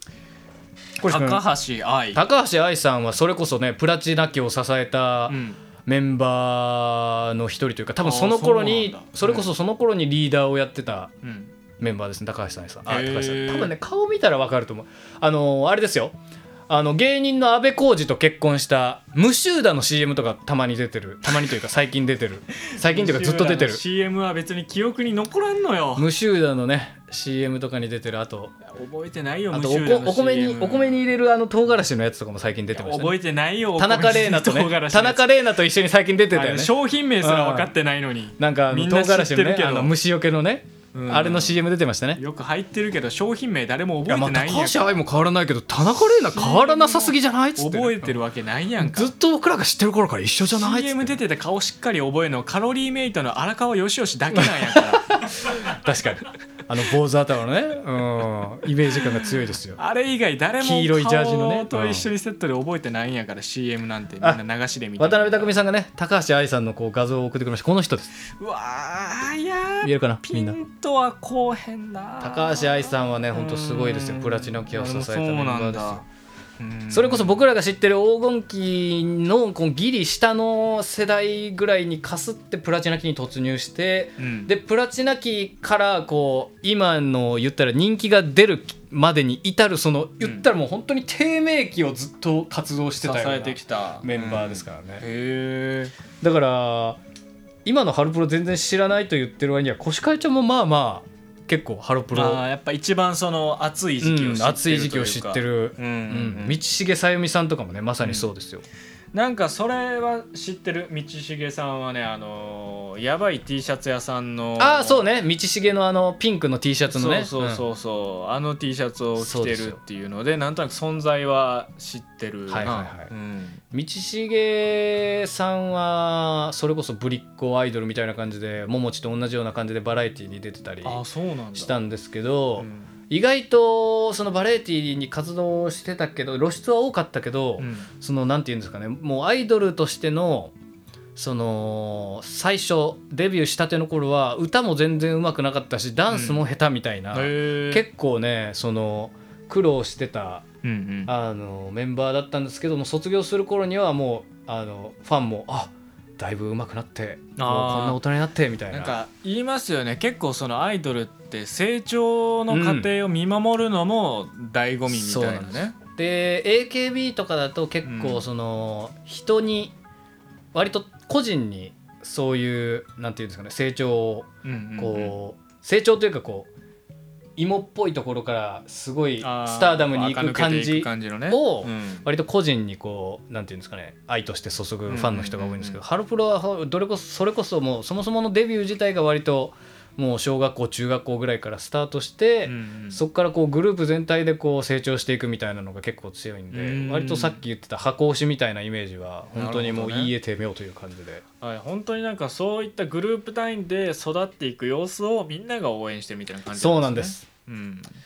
いやお便りありがとうごあざいりまがしたとうございます、うん高橋愛さんの写真も高見さんありがとうございます 本当に小西君はピンときませんでし僕はちょっとピンとこなかったですけど、うん荒川よしよしの顔は今もうあもうははっきっきりとり思い出せてるんですけたど安も倍浩二の顔は覚えてるあちょっとぼやっと安倍浩二が覚えれてなかったらそれは高橋愛も覚え出せないね。うん安倍浩二の存在はわかるんだけどね顔はそんな印象残ってないよねはいはいうんえーそんな感じですね。ハロプロの愛を語らせていただきました。ありがとうございますいやこうしでても本山口の当たになんか愛されてるユニットなんだなってのはね、わ分かりましたねあとその愛愛されっていうかそのファンじゃなくてもやっぱこんだけ認知されてるそうねっていうのはうんやっぱすごいなっていうのはね改めて思いましたねそうです。うんなんかそれこそね、あのーグループが解散とか活動休止とかあとメンバーが卒業して脱退した後も、うんそれこそ矢口真理さんとか今もう現役で全然活躍してる卒業したね OB 的なメンバーもね、うんうんいたりして最近だとあの旧党を卒業した鈴木愛理さんうんあの旧党がねあのあそうこれ、はいはいはい旧党って言うとねあのファンに怒られる旧党であすねそうなんだ旧党ですね、うんで旧党の C はあの、うんセッシーのあの度なん14度とかそうのねそうそうそううんうんうん温度を表す旧党急とない一瞬もあのお湯沸かす方なんかなと思って旧党の方ね、うん、そのイントネーションなんやね旧党です確か鈴木愛理さんも最近あのそれこそカバー曲アニソンカバーとかでねアイドル夜遊びのアイドルとか、にうんあのーあれはなんだあの推しの子のうんうん「サインは B」みたいな曲あれなんでしたっけああああの劇中そうそうそうそううんれを番ビンコ町組の番組うん内でカバーしてそれがもうめちゃくちゃ YouTube でバズってうんうんうん1000万再生ぐらいいってるみたいあそうなんだ鈴木愛理さんもハロプロ出身でへえあやっぱそこら中にいるのねやっぱ今そのソロというかそのイン卒業 OB 後みたいそうなそうねそう感じでいる人も元たどってみれば実はハロプロでみたいな人が結構いるんだそうなんですうんそれこそまさにあの ごめんなさいいろいろ言いたくなってきちゃったおうあのー韓国のうんいわゆるさっき言ってた「朝やん」みたいな、あうのアイドル育成オーディション番組みたいな結構ああ101人でスタートするみたいな、うんうんなんかあの二次優とかワもンオーワンそうそうそうそう、ねそういうワ感ンじオでしたーよねワンみたいなそうそう、うん二重がまさにそうでそれの第2弾みたいなな第2弾か分かんないですけど女性アイドル育成オーディションみたいなのが今まさにちょうどやってるんですけうど、んうんうんちょうどその今審査途中というかオーディション途中で、うんだんだんこう人数が絞られていってるんですけど今ちょうど最近1位になったうん候補生がまさに元ハロプロあそうなんだ出身で元アンジュルム、うん元アンジュルム元スマイレージね、うんうんじゃあその世界デビューをするかもしれないってことかもしれない今んですか1位ちょうど1位今週1位になりましたそうなんだすごいねそうなんですようんだからこうそうそうあなんかこの人いいなって思った人が意外とハロプラだったりするみたいなことはねうんもしかしたらあるかもしれないすごいね根を広げているのね根を広げているんでございますというわけで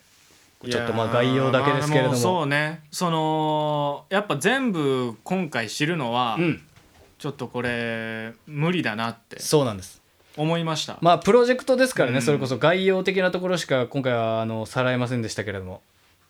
なんでね次はやっぱりうん今回「ハロープロ素人プロジェクトうん」 と題しまして皆さんも意外とハロプロ知ってたりすることが分かったので、もっとこう踏み込んでね次はやっぱり安倍浩二を知 ろうどうでもいいどうでもいい一番興味ないですから庄司智春を知ろうああ全然相方側ハロプロと結婚した人を知ろうプロジェクト結婚しようとして るよそこから学んで危ない危ないいやでもその入り口はあのだいぶ丁寧に作ってもらった感じがするんでそれこそ僕が推してたももちね、うん今もう芸能界引退しちゃいましたけれども、ももちもねほあのいろいろ掘ったら面白いことがたくさんありますからもおーもちひいてはこうベリーズ工房キュートなんボかーノ今保育士さんやみたいなそうですねうん保育士か、えっと、小学校の先生か、うんその幼児教育の道に進まれていらっしゃるということで、ねなんかちらっと知ってますよいやちょっとこっからまあ入り口はね今そうで回す教えてもらったアのルでコロシロプロジェクトで、えーまあちょっと機会をね、あそのうー期間開けて開けて、はいはいこはういそれこそこの動画がね、うん伸びたりしたらあの皆さんこのリスナーの皆さんが、はい、周りのハロプロ友達に勧めてくれて、この僕の僕と小西のハロプロトークを、こいつら面白いなっつって周りのハロプロハロプロファンに勧めてくれてこの再生が伸びたら、うん、それは我らが匠オスも、うんあじゃあちょっとまたハロプロ関連の結局やってみっかっつやっっててみっかって言ってくれるかもしれ言なっいてくれるかもしれないハロプロ理解しようプロジェクトそうハロプロワカロープロジェクトそうだんだん進んでいくかもしれないです からなるかもしれだないから今回はね続そう編がそうあるかもしれないベリーズってこ工房キュートとかモームスとかいわゆる本当もう、もう何ですかハロプロのもうめちゃくちゃベースのベースとね言いましたけど意外と現役で活動してる他のジュースジュースアンジュルムとかうん、うん、意外と紹介できませんでしたからねうんもうビヨンズとかもね結ビヨンズ構あでもなんか聞いたことある気する変なグループうでん大表曲と言われてる「メガネの男の子」っていう曲はうん5分の曲なんですけどん前半2分語りっていう岡村康歌歌わ之ないもっていびうっくり えーさてさてうん今回はみたいなのから始まるっていう岡村康之でも1分40秒よ語 りは2分ぐらいバイブルとかでも1分50秒ぐらいだったかな語りがあるすごいねそうなんですねうん面白い曲もあるのでぜひ今後もねハロプロ関連企画テーマ会やっていけたらなといやちょっと僕聞いておきます聞いてみますベリーズ工房とかよろしくお願いいたうします、んギャグ100回分愛してくださいとかねえ何それ曲これ名ベリーズ工房の曲ですえー、結構変な曲がたくさんあるんでうわちょっとそれ楽しみですねよろしくお願いいたします今後ともハロープロジェクトいや僕興も,、味ね、持ちましたわこれは僕もこれを機により知ろうと思いますので、うんえーというわけでですね、うんえーハロプロで盛り上がったところなんなんですが、はい久しぶりにうんちょっとあのオリジナルの「うたたね」オリジナルコーナー久しぶりにやっちゃおうかなとはいはいはい思います続いては「アンバラセッキョンビショビショポー久しぶりなんやから久しぶりなんやからタイトルコールちゃんとやんないと誰も覚えてないコーナーな」のあすいません嬉しいね原型あったかい 今の嬉しいねのコーナーでございますすごい文字数やねねドイツ語かと 思ったバンバラケッションピショピショポーと言ってましたからね えーバンバラケッションピショピショポーのコーナーでございますがクインシーの技名ぐらい長かったえーこの時間はですね、んリスナーの皆さんから届きました嬉しいねと思ったことを私山口が紹介させていただきましてそのはい嬉しさを一緒に噛みしめていこうというそういうコーナーでございます、うん今回の、えーお便り送っていただいたのはラジオネームエクボ多めありがとうございます秋になって長袖の可愛いお洋服が着れたりするの嬉しいああそうねクリスマスが近づいてきて嬉しい年末の m 1が近づいてきて嬉しいうん今月はキングオブコントもあって嬉しいうん生きてるってだけでしたね嬉しい 嬉しいよねそれ嬉しいよね本当に生きてるって嬉しいよねいけてるかこれやけくそのビュッフェみたいになってるけ どやけくそのビュッフェっていい例えいい例え出てきたよ嬉しいねいやほんとビュッフェみたいなお便りですよあれも嬉しいこれも嬉しいやもうこれでええわみたいな感じで書きい集め本てない当ねこれだからいやまあ嬉しいけど長袖にな秋になって長袖の可愛いお洋服を着れたりするのが嬉しいいやだかまあらそうねこれはだからサラダよねうんサラダあサラダサラダですよねうんクリスマスが近づいてきて嬉しいこれはだからフライドポテトとかかなフライドポテトかクリスマえースフライドポテトか、年末の m 1が近づいてきてこれ嬉しいこれハンバーグやね、うんあーまあまあまあまあ、えー今月はキングオブコントもあって嬉しい、これ焼きそばやね、焼きそばなん下手やなビュッフェ選ぶの嬉しいよね焼きそばとポテトとハンバーグあったで今めっ嬉しいねビュッフェやねいけてるこれ嬉しいねビュッフェだよねちゃ茶色やで今ビュッフェにあるトマトってもうちょっと熟したやつがいいよねいやさそれ置いとくやつやから早めに取っとくんよそれはもう売れてく前提やから嬉しいよねあのビュッフェで見るパン温めるやつビュッフェでしか見たことないよねあんまご家庭では見えへ んけどうんカレーありますって序盤に書いてほしいね確かにねそれこそ焼き焼きそばとか入れちゃうとね白米に行く前提で選んでもうた、確かにカレー食べたいけど俺鮭取ってもうたや漬物とか入れてもうたとかなるしねじゃことなるかからねなっちゃうからね、うんいやでもどうですかキングオブコント見ました小西君見ました見ました僕は見てませんおキングオブコントは見てないのに、うんキングオブコントのあのオープニング曲はもう10回ぐらい聴いてます気色気色気気色先言ってよ気色悪いかいいかを言ってよ気色悪い悪いかいいかを言ってよそれかすでに食べたということいやでもよかった蛙亭やっぱ好きですねあ僕蛙亭ねうん見てくださいあのネタみんなねあの終わった後公式で上げてたりするんで YouTube はいはいはいのそれぞれのチャンネルでね「野談」と「蛙亭」僕野談好きでしたね16年目苦節16年目ですよやだんいやー面白かったな好きですよきっと山口くんあ野談蛙亭あ蛙亭蛙亭好きですよあれはちょっと見させていただきます見てくださいハンバーグですから今年の今年のハンバーグ、うん今年のハンバーグキングオブコントですから そうね m 1もありますねうんそっか予選来月予選が今3回戦ぐらいまでいってんじゃないかなそうですよ多分ね風数やとかがねししうんあの進んだりしてましたねいや本当は毎年ね YouTube で予選のやつを見るか見ないかめちゃくちゃ迷うのよ、んやっぱ本番で初見で見確かたにい気持ちもある、うん同じネタをねやるグループの方が多いから確かにでもやっぱそのい行かなか前っ情た報とことしろてとねかはねうんどんなネタやってたのか気になるしそれこそ準決ぐらいまではそうでも m 1終わってから見直すっていうねそうそう見直すってなるともうなんか間もなく消えちゃうじゃ確なかいに非確かに公開になっちゃうから、いつまで公開されるのかなっていうのも分かんないし確かに去だ年からそれとかはも割と残ったけどそれもだから宣言しといてほしいよねだからいやそうねカレーありますカレーと一緒 で同じでカレーありますと一緒で そう何日消えますっていいうやそうなのよねだから俺もあのミルクボーイの年見ちゃってたからああはい,、はいやめちゃくちゃ面白いなってなってたんだけどもうあいやそうやんなシステムみがねたいな、うんそう感覚で見てたのよ当日もそう ねだからああーもういやコーンフレークあったんかみたいな感じに、はいはいはいはいやっぱねな悲しいねなっちゃうそれ確かにそうそうそうなあーコーンフレークあったんやなっていうのをなんかねあのー本番のシチュエーションになりたくなかったかうら、ねんうん、でバイキングをあの設定してる人と m 1の運営は事前に書いてください書いてくださいあれは張り紙でも何でもいいんでうん そうそうそうカレーありますって確かほにんまにそのチョイスで大丈夫ですかっていうのを聞いてくださいうん、なんかそれこそねおいでやす子がうんの出場以降、うんそれこそアイドル的な感じで、うんスペシャルユニットの m 1出場増えましたねあーそっうんかそっか、即席のねそうそうそうそうそう、結成15年以下やったら出場できるっていうそのまあ裏を書いたというか確かそにねう芸歴とか関係うなくね、ん今年だからえっとねムーディ勝山と小籔がコンビ組んで予選出てま したね、すごっそうめちゃくちゃ気になそうるそうそうそうそめんちなゃんやくってんねちゃ、やめちゃくちゃ普通に王道の漫才してたそうムーディ勝山が喋ってるところ見たことないなしかもムーディ勝 山ツッコミやった小籔がボケで、めちゃくちゃ見その組み合わせだけでもすでに面白いもんな、うんいや僕はね七曲りが何かを取ってほしいですよああそうね今今のところこううん無冠の帝王といういかやそうなんですよ今のところ取ったものといえばまあ羽姫ぐらいですね そうね、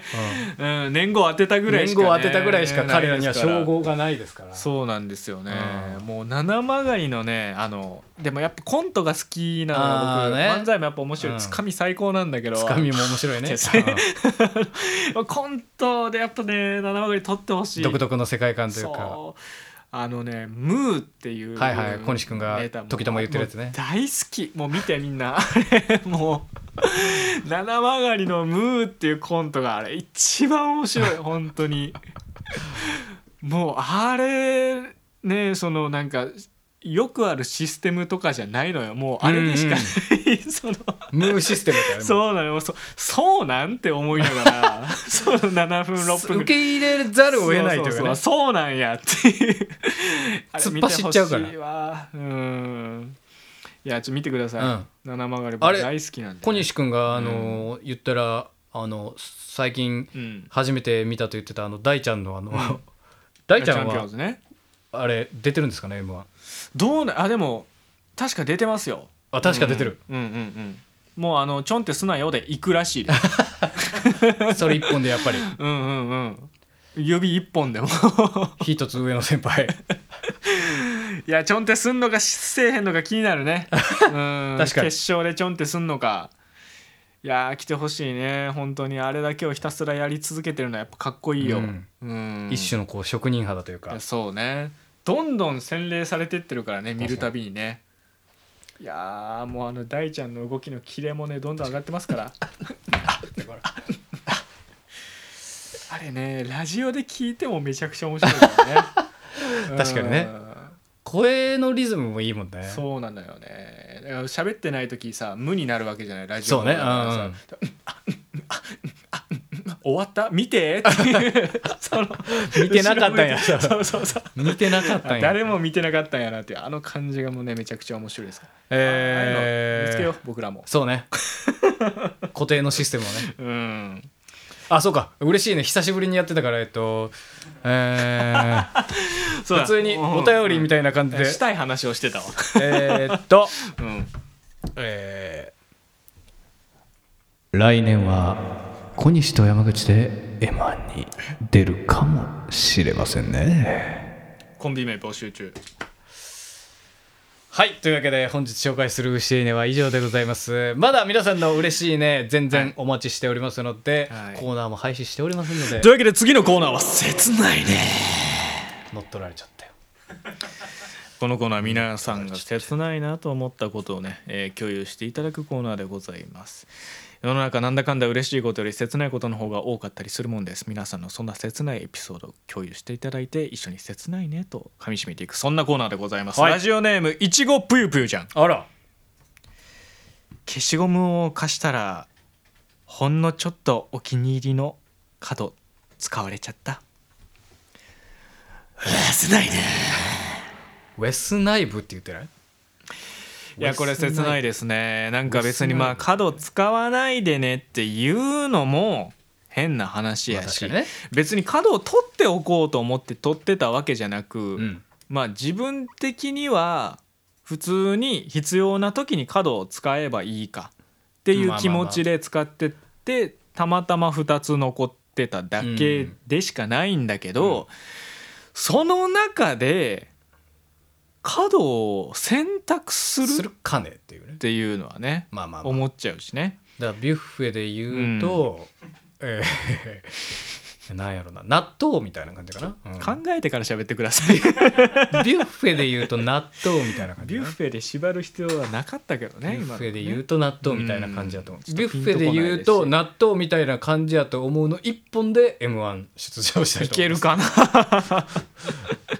これ一本でいきたいと思いますいやでもねこれあるんですよねこのその言えないっていう切なさもあるのよこれああなるほどね使われたという切なさプラスそうそうそうそう、うん別にこれわざわざ言うことでもないなと思行っき場のないて虚しさそうそう言ったとてやし、うん確かに言ってじゃあ角返してくれんのかとうん角を整形し直してくれるんかと確かにいうわけでもないじゃないそうですねうんだから別に言うの新しもいバカバカしいやつを買うしかないしねでもこれう言うか言うまいかとかは角使われてもうたなで思った以上にへこんでる自分自身のみみっちさ、うん小ささそこについても切ないそうなのよねいろんなねこうなんか切なさがこうそうそう内側で反響する切なさのが、フロね、マージュがね、うんいろいろありますねこれ切は、なねさ、のフロマージュがね、うんいや切なさのフロマージュがー 俺全然出てきてない出がらしやんもう切なさの例えようとしたら納豆もうまく例えられてなかったし別に うん切ないね辛辣な意見に切なさを感じてるよう感でじましたよいやーこれはねあのーまあ角消しを使ってたらよかったんかなこんなことを思うくらいやったら切ないねです これは、えー角消しを使っとけばよかったんかなこんなことを思うくらいやったらなら切ないねですこれはあ、うん、分類で言ったら分類で言ってそこしかないよ、うんその引き出しそれしかないやろ角消しは角がたくさん使えて便利みたいな言ってたけどあの角と角がお互いに内側にある部分の角のところはほんまに角として機能してるんかっていう疑問もあるよね。俺騙されてるよ いいんかいあの角内側の騙されてるんかい角っていうのは右側から使っていった場合角消しとの言ってるけど右側の内側に入ってくる角は角として機能しないんじゃないかと。確かにそう思った時に角消しってほんまにそんな角多いんいやそもそもあの角だらけのようわからん形ほんまに消しゴムとして使いやすかったですか確かに今も売ってんのかな角消しってどうなんだろうねそれだったらもうねなんならこうトゲトゲ消しみたいなトゲ消しみたいなやつの方がこう角っぽさが出てあのね尖ってる部分が多いですよみたいなねそうそうそうそうてか言うほど角をそもそも使いたいんかというああなるほどね騙されてませんかとうんなんかその失われたから喪失感を覚えてるだけでなるほど別に消しゴムを買ったからといってあと4回買うのが使えるぞ とは別に思ってないわけじゃないですか確かにそう思うとやっぱオセロでこうなんか角取らなあかんみたいなうん別に角取ったとて勝てるわけじゃないじゃないですかそうね角取らなあかんみたいな感じな角を有利ではあるけれどもそうそううん気持ちいいから角お楽しみみたいに刷り込まれてるけど、うんうん実際は別にそうでもないしそれによってそういう友達の関係とか喪失感みたいなのを覚えられるぐらいなんだったら、はいはいはいはい最初から新旧の消しゴム使ってた方 が心身ともに穏やかなんじゃない確かにねと角を消されるくらいならそうなんですもうそれが一番角の立たないお消しゴムの使い方なんじゃないかなと思っておりますわというわけで、えー小西委員長判定は消しゴムの角にあなたは騙されていますそれ騙されてるよというわけで騙されてるよ委員会では皆さんからのお便りを募集しております。えー切ないねも重ねて募集しておりますはい。ぜひよろしくお願いいおたします願いいたします。えーこのオリジナルコーナー3つを費やさないようにですね、はい。えーぜひもう正直嬉いしいねと切ないねはもう出がらしになってるなと思って。 皆さん騙されてるよ委員会にこぞってメールをお願いします。そうです皆さん騙されてますよ。僕らもね、うんお気に入りなんでねやっぱ皆さんの騙されてるい申請書が最近メールあんまたくさんね来てないですけどあのー 皆さんあの気づいてないだけでめちゃくちゃ騙されてますから 騙されてないって思ってるかもしれないです気けどづいてないけどあのーめっちゃ騙されてるんで すよ本当にすごい力説してる言いづらいけど薄ね、っぺらいことをずっと力説してる本当に言いづらいけどうーんあめっちゃ騙されてる感情豊かにずっと同じこと言ってる、アマゾンプライム入ってるでしょはいはい入ってますよネットフリックスも入ってるでしょ入ってます騙されてるん です気になるよ全然どっちかでいい気になるなアぁマゾンプライム割ともうもうなくてもいいくらいになってき気てになるアマゾンプライムそんなオリジナルのやつそんなプライムそうそんな急ぎの確かにねねそんなあるドキュメンタルもも最近ん芸人じゃなくなってきたしね、はい Kindle Unlimited 使ってる人いますああれも騙されそんなんかなあれも そんなに本当あにね毎日10冊ぐらい読むんだったら元取れてるけど全然もうもうあんまあんま騙されてます小西君はちなみに Amazon プライムネットフリックス Kindle アンリミテッドあ全部入ってま す騙されてるやん騙されてるやん全部入ってますめちゃくちゃ騙されてるジやャんブジャブ払ってま すジャブ早く抜け出さなきゃと思いあななるがらほどね危険予知やったんや、そうそうそうそうは早く出ないあ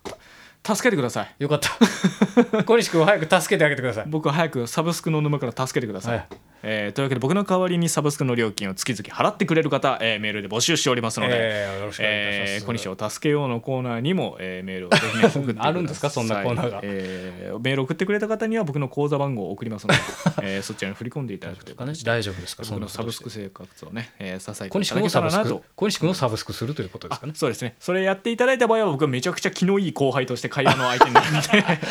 なる相槌をしに行くんそだねこに戻ってくるわけうんああよかったよかったよかったのか 絶対モテますよねいい後輩絶対嬉しいもんそれ言われたらいやなんだかんだ一番モテるのはいや先輩みたいなタイプじゃないんすかでこれのよくある返しは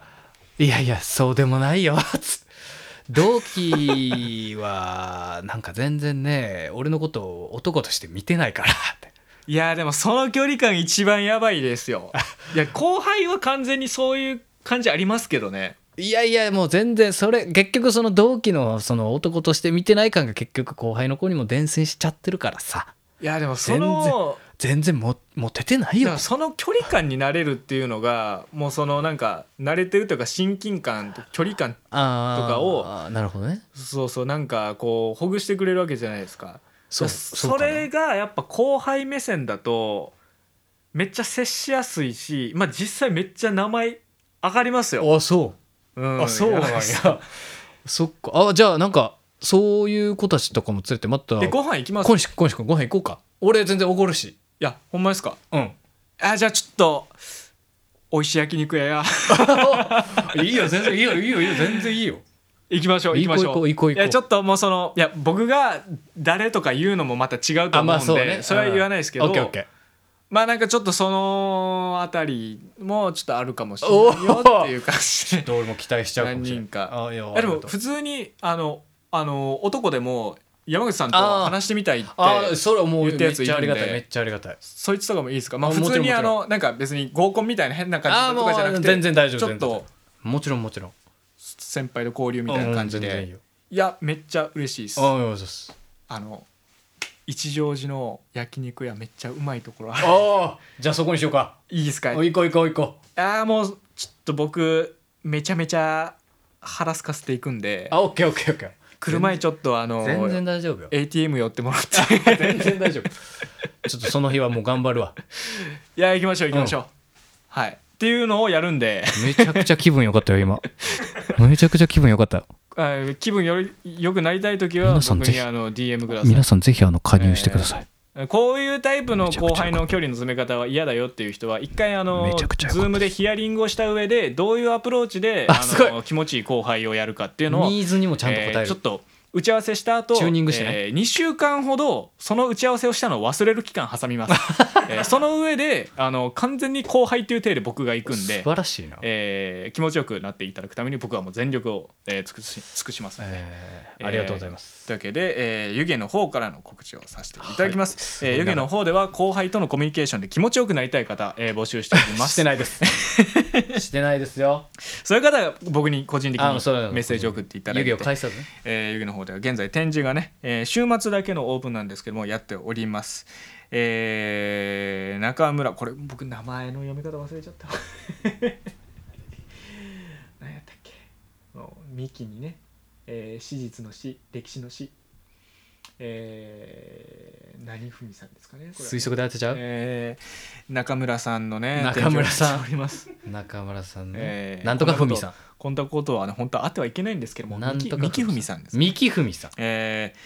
えー地平に並ぶ」というね展示を、あのー続けてずっとやってたんですけどそのシリーズ3になります「えー腐敗生成都市」というタイトルのね展示をやっておりましてこちらあの京都駅の梅小路公園近くにあるワイワイパークという、えーコレクティブのスペースアーティストランスペースと、えーこのオルタナティブスペース湯気を往復しながら同時開催しているといほううほう展示になってまして向こうで作った作品を、えーこちらに運搬して、えーその過程で起きたことなども記録しつつ展示するというものになっております。まあ、このタイトルでもある通り腐敗生成とちょっとねこう物が腐ったり、うんえーしていくっていう経過の様子も含めて作品の、えー制なるほ作があるものなのでちょっとねあの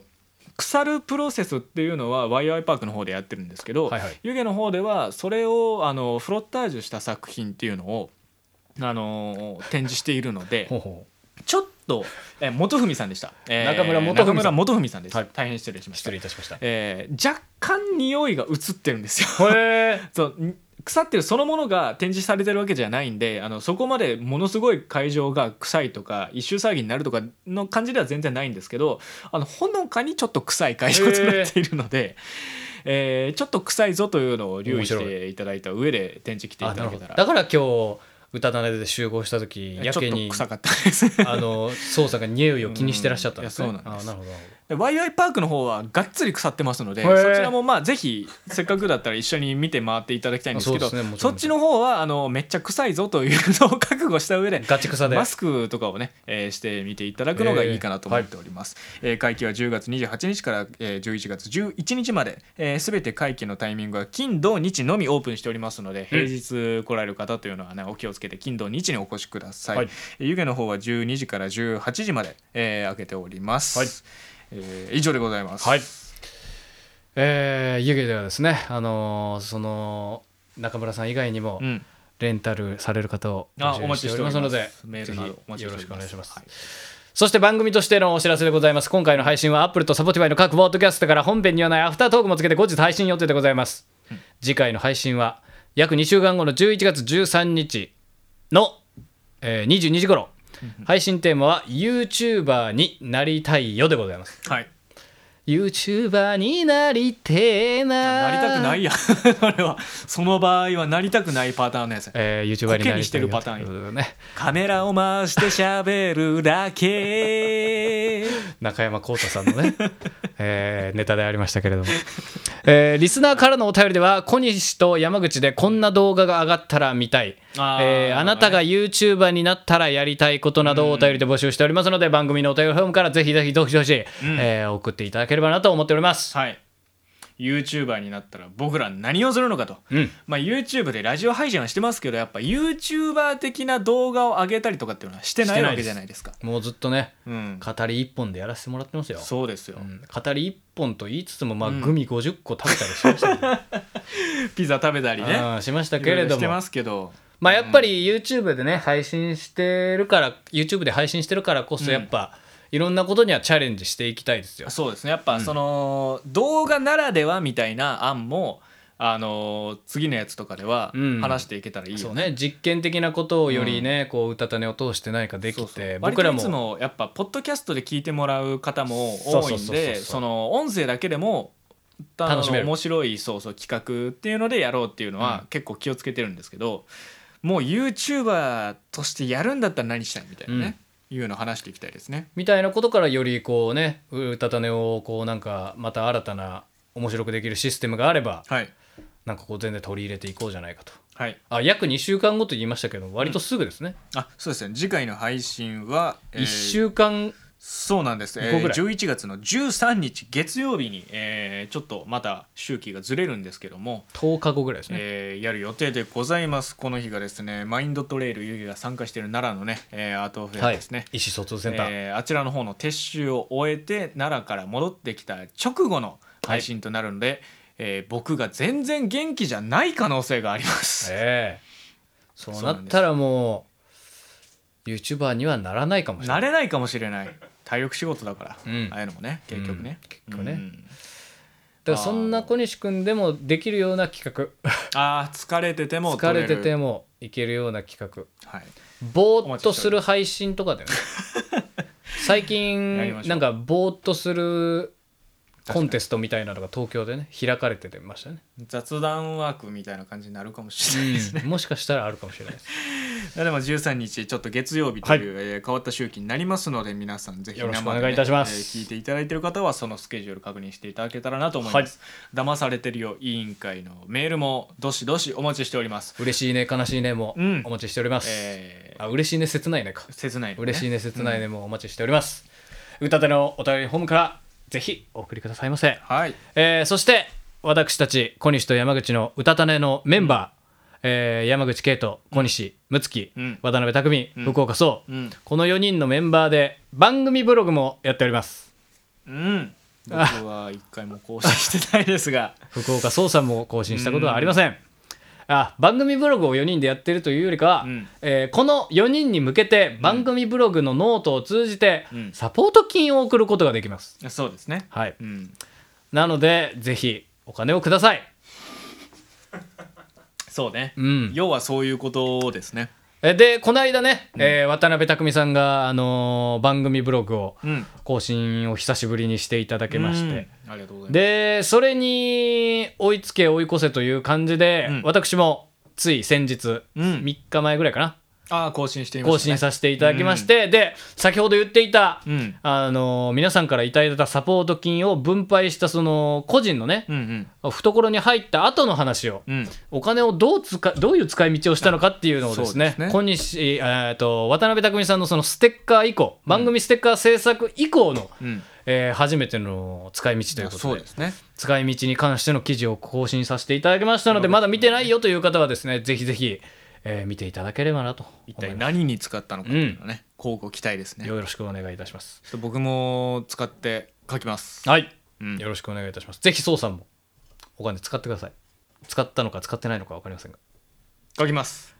あのもうそのお金がどこに行ってしまったかわからないというかどういう扱いで自分の懐に入ってるかわからないという方は、うんえー改めて自分のお金からその分の金額を捻出していただいてレポートをするこの分の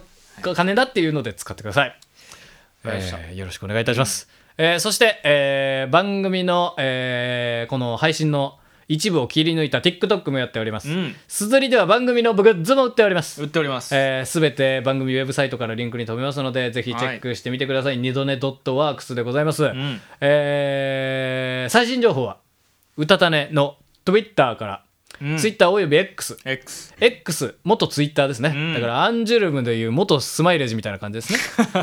もっとわかんなくなってくからえー ID が、えーうたたねアンダーバーポッドキャストでございますので、ぜひ確認をよろしくお願いいたしおます願いしますというわけで今夜も小西と山口の歌種は、んカーリンセットフリー花柄ランタン浅田匠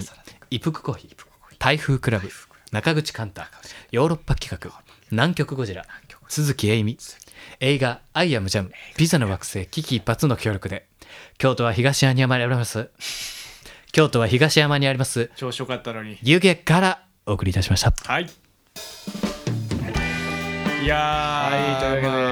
りま今回しはたよねまああのーいろいろねお話聞きましたけども、うんハロプロをねあのー知れたのかどうかっていうのはね確かに僕もいまいちわかんないまそのだ足湯ぐらいですいやそうなんです、その先の長さを理解したみたいな確かとにねころも結構あるなと思っあてー本当にアベンジャーズとかでいうねヒーローたちが集まって映画を作ってるらしいぐらいのところしかうんいね、やそうですね、は本当にだからそのくらいなのでちょっとこっからちょっと知り方を分かったみたいな、道のたどり方を教えてもらった感じなんでこっからしっかり知っていこうかなねうん思いますそれで言うとね今回紹介し忘れてましたが私が今日着てる T シャツこれ実はですね、ハロプロと GU のコラボ T シャツであ25周年そうなんやここねハロプロのマーク本当だこれ後ろに、ね、 25って書いてあるハロープロあジェ背クト中にも書いてある書いてあるんですへえすっかり紹介するの忘れてましあそうなんですねちゃんと準備してたんですたねなんですよいやーいいですね25周年でファ今ンですね年お祭り状態なんでねぜひそれをきっかけに興味持って今ハマるには持ってこいなわけだそうなんですえー僕が今日してるネクタイは福田普通にコーディネート普通にコーディネートの紹介を始めた、えー日本の大丈夫エンディングが日本のもエうッ来シちゃャーと呼ばれてうるおやすみなさいに来るけどもうそろそろ、えーあとあと10秒ぐらいでおやすみなさカネボウとキャノンが一緒に作ってたっていう、いね、そうなんやす日本のデッドストッあクおやすみなさいいこれがシルクのやつだよねおおすごい可愛いネもうクいタいイよもういいよ当たり前やぞアフタートーク撮るぞどういう設定やねんみんなみんな帰ったみんな帰ってる宅飲みね誰もいない今今のうちにアフタートーク撮るぞ宅飲みの後かな多分いけるいけるいけるいけるアフタートーク撮っちゃおうか撮っちゃおうアフタートークでーす何やこれ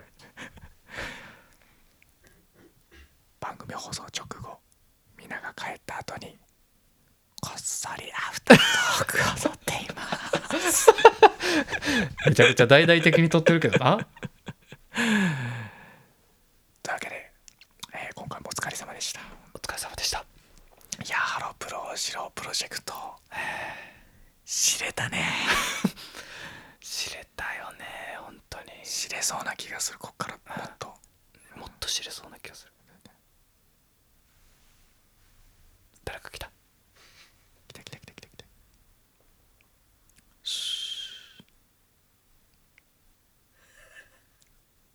痛い痛い痛い痛い痛い痛い痛い痛い痛い痛い痛い痛いなんやねん、これ。あ、宅飲みじゃなくて修学旅行か。 修学旅行か。なんかまあ次回は YouTube YouTuber になろう YouTuber になろどんなメールが来るか ね僕たちも考えておかないとねう。メントスコーラとか来るんじゃないいやそうですスライムプロとかあ、そうそ楽しみですねう。楽しみ。まあでもその次何やるかですよアフタートークはアフタートーク。あちょっと待って待って待って来た来た来た来たなんやねんこの修学旅行のくだりすごいおえいいるいるいるいるいるいるいるいるいる行った行ったとかは分かるけどいるいるいるはもう入ってきてるやんいや何しましょうね次ね急に急にオーディオコンテンツ感出 してきた、ここに来ていやポッドキャストのポッドキャストですからねアだフタけのーやトつークでですすかからら 臨場感を臨場感を ASMR 感をねいや何しましょうね何しましょまあ放送のタイミングとしてはもう11月じゃあ終わって12月に入ったタイミングですようあそうか、ん自治会やからほんまに年末うんクリスマスも近づいてきてそうですよじゃあ久しぶりにやっちゃうおえー、大喜利トーク前優しいねせ大喜利トーク前講習会だね しんどいなあ全部盛りうたた寝のビュッフェうたた寝のビュッフェやっちゃおうよほんまにこのもし、まあ、2週間周期でやれてたら、まあ、12月の1日2日あたりにやって、えーその次が1516あたりでその次が2930なんですよ。ほうほうほうだからなんだかんだ12月2回違う違う3回やる可能性があるんで、はいなんかもう年末だねみたいなお題をやるにはちょっと早い。なるほどうん、そうなってくるとそれこそ、うん、 m 1があるからあなんで自分で 納得したー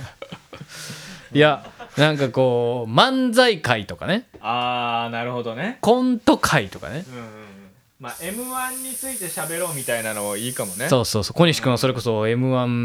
見てるわけ、M- 見直してるわけですかいやら、そうね文字起こしした上でなんか感想みたいなうん、こういうのブログでね書いたりとかしてますけどそうそうそう m 1回もまあま確かにねまあなくそはれこそない今回キングオブコントとかなんか芸人の話もなんか流れでちょろっとしてましたけど、二人ともやっぱお笑いすごい好きですかそらねうですようんあ m 1回いいかもねそうね M1 今年は何日にやるんだ12月か今3回戦ちょうどおやってるところかうんなんか終わったぐらいやった気がするな多分決勝決勝まで決まってないのか準々決勝が11月の22日までやっててまあ12月のどっかにやるやろうねうん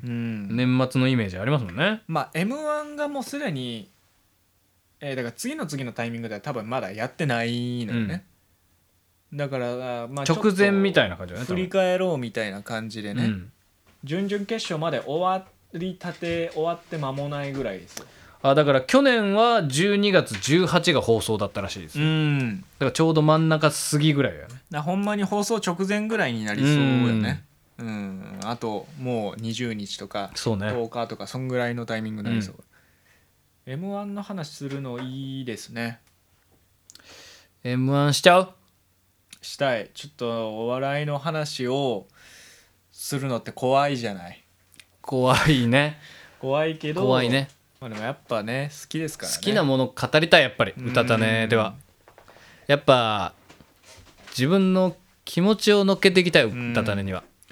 あとまあラーメンズの話とかもしたじゃないですか小林健太の話とかね、したしてたから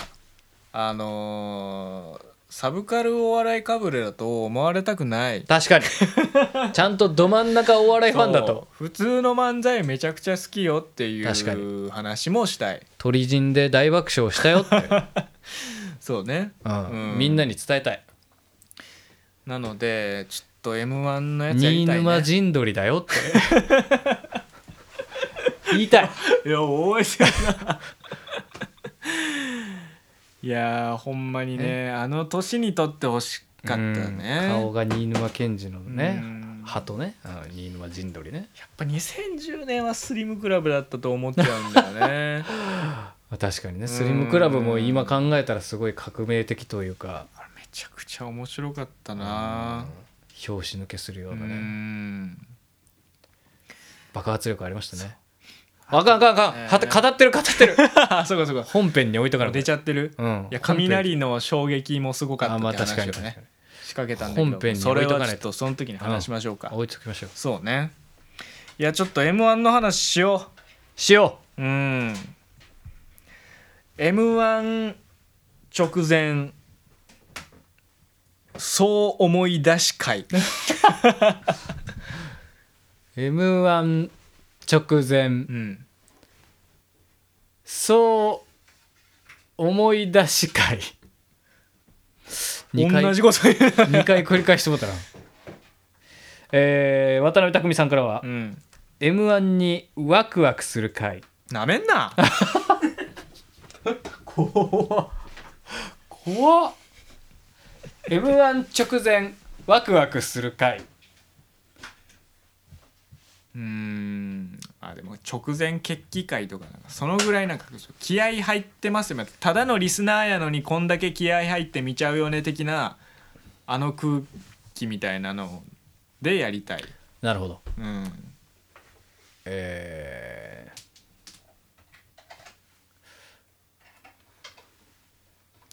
m 1直前あ中腰待機 会、比喩表現がすごいな、うんえ m 1直前うん、歴代チャンプ振り返りああでもチャンオンピオンじゃなくていいのかまあそうねそれ以外のところも話したくなっちゃいそう m 1全裸待機 ほんまに全裸で待機する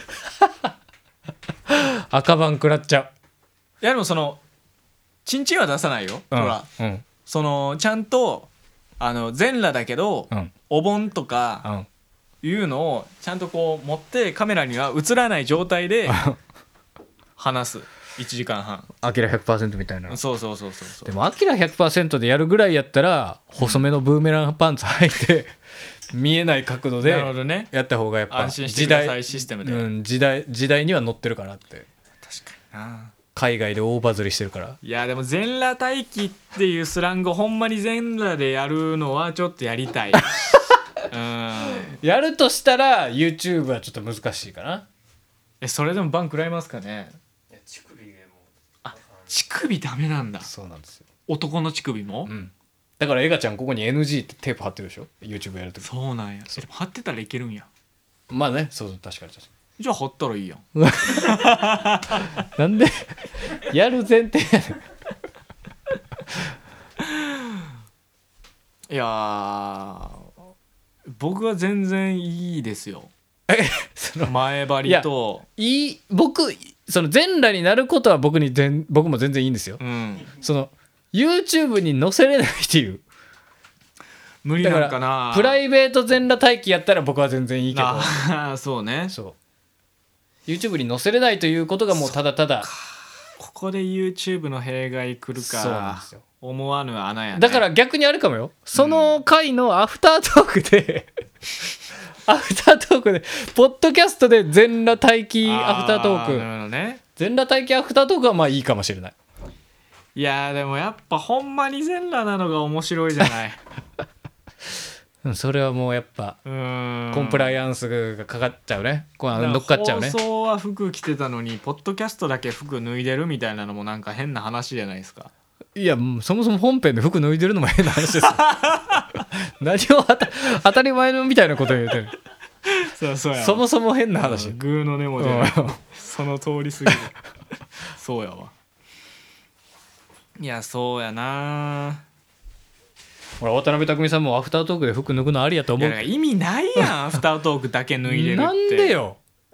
いやいやいやいやそんなに脱ぎたいんやったら脱ごうよだからポッドキャストの方では実際に服脱いでほんまに全裸で話してますって YouTube で言って終わったとして、ポッドキャストで聞いても別に何も変わらんやんかいやだからその俺らのその音声には乗っかるそわそわ具合とかが伝わるやんいやーそこまで美味しくなるか なその全なれるよ男の全裸2人で喋ってるわ全裸 ちょっと銭湯とかとほんなら一同じノリ人になる一よ人ゲストで女の子呼んでくるか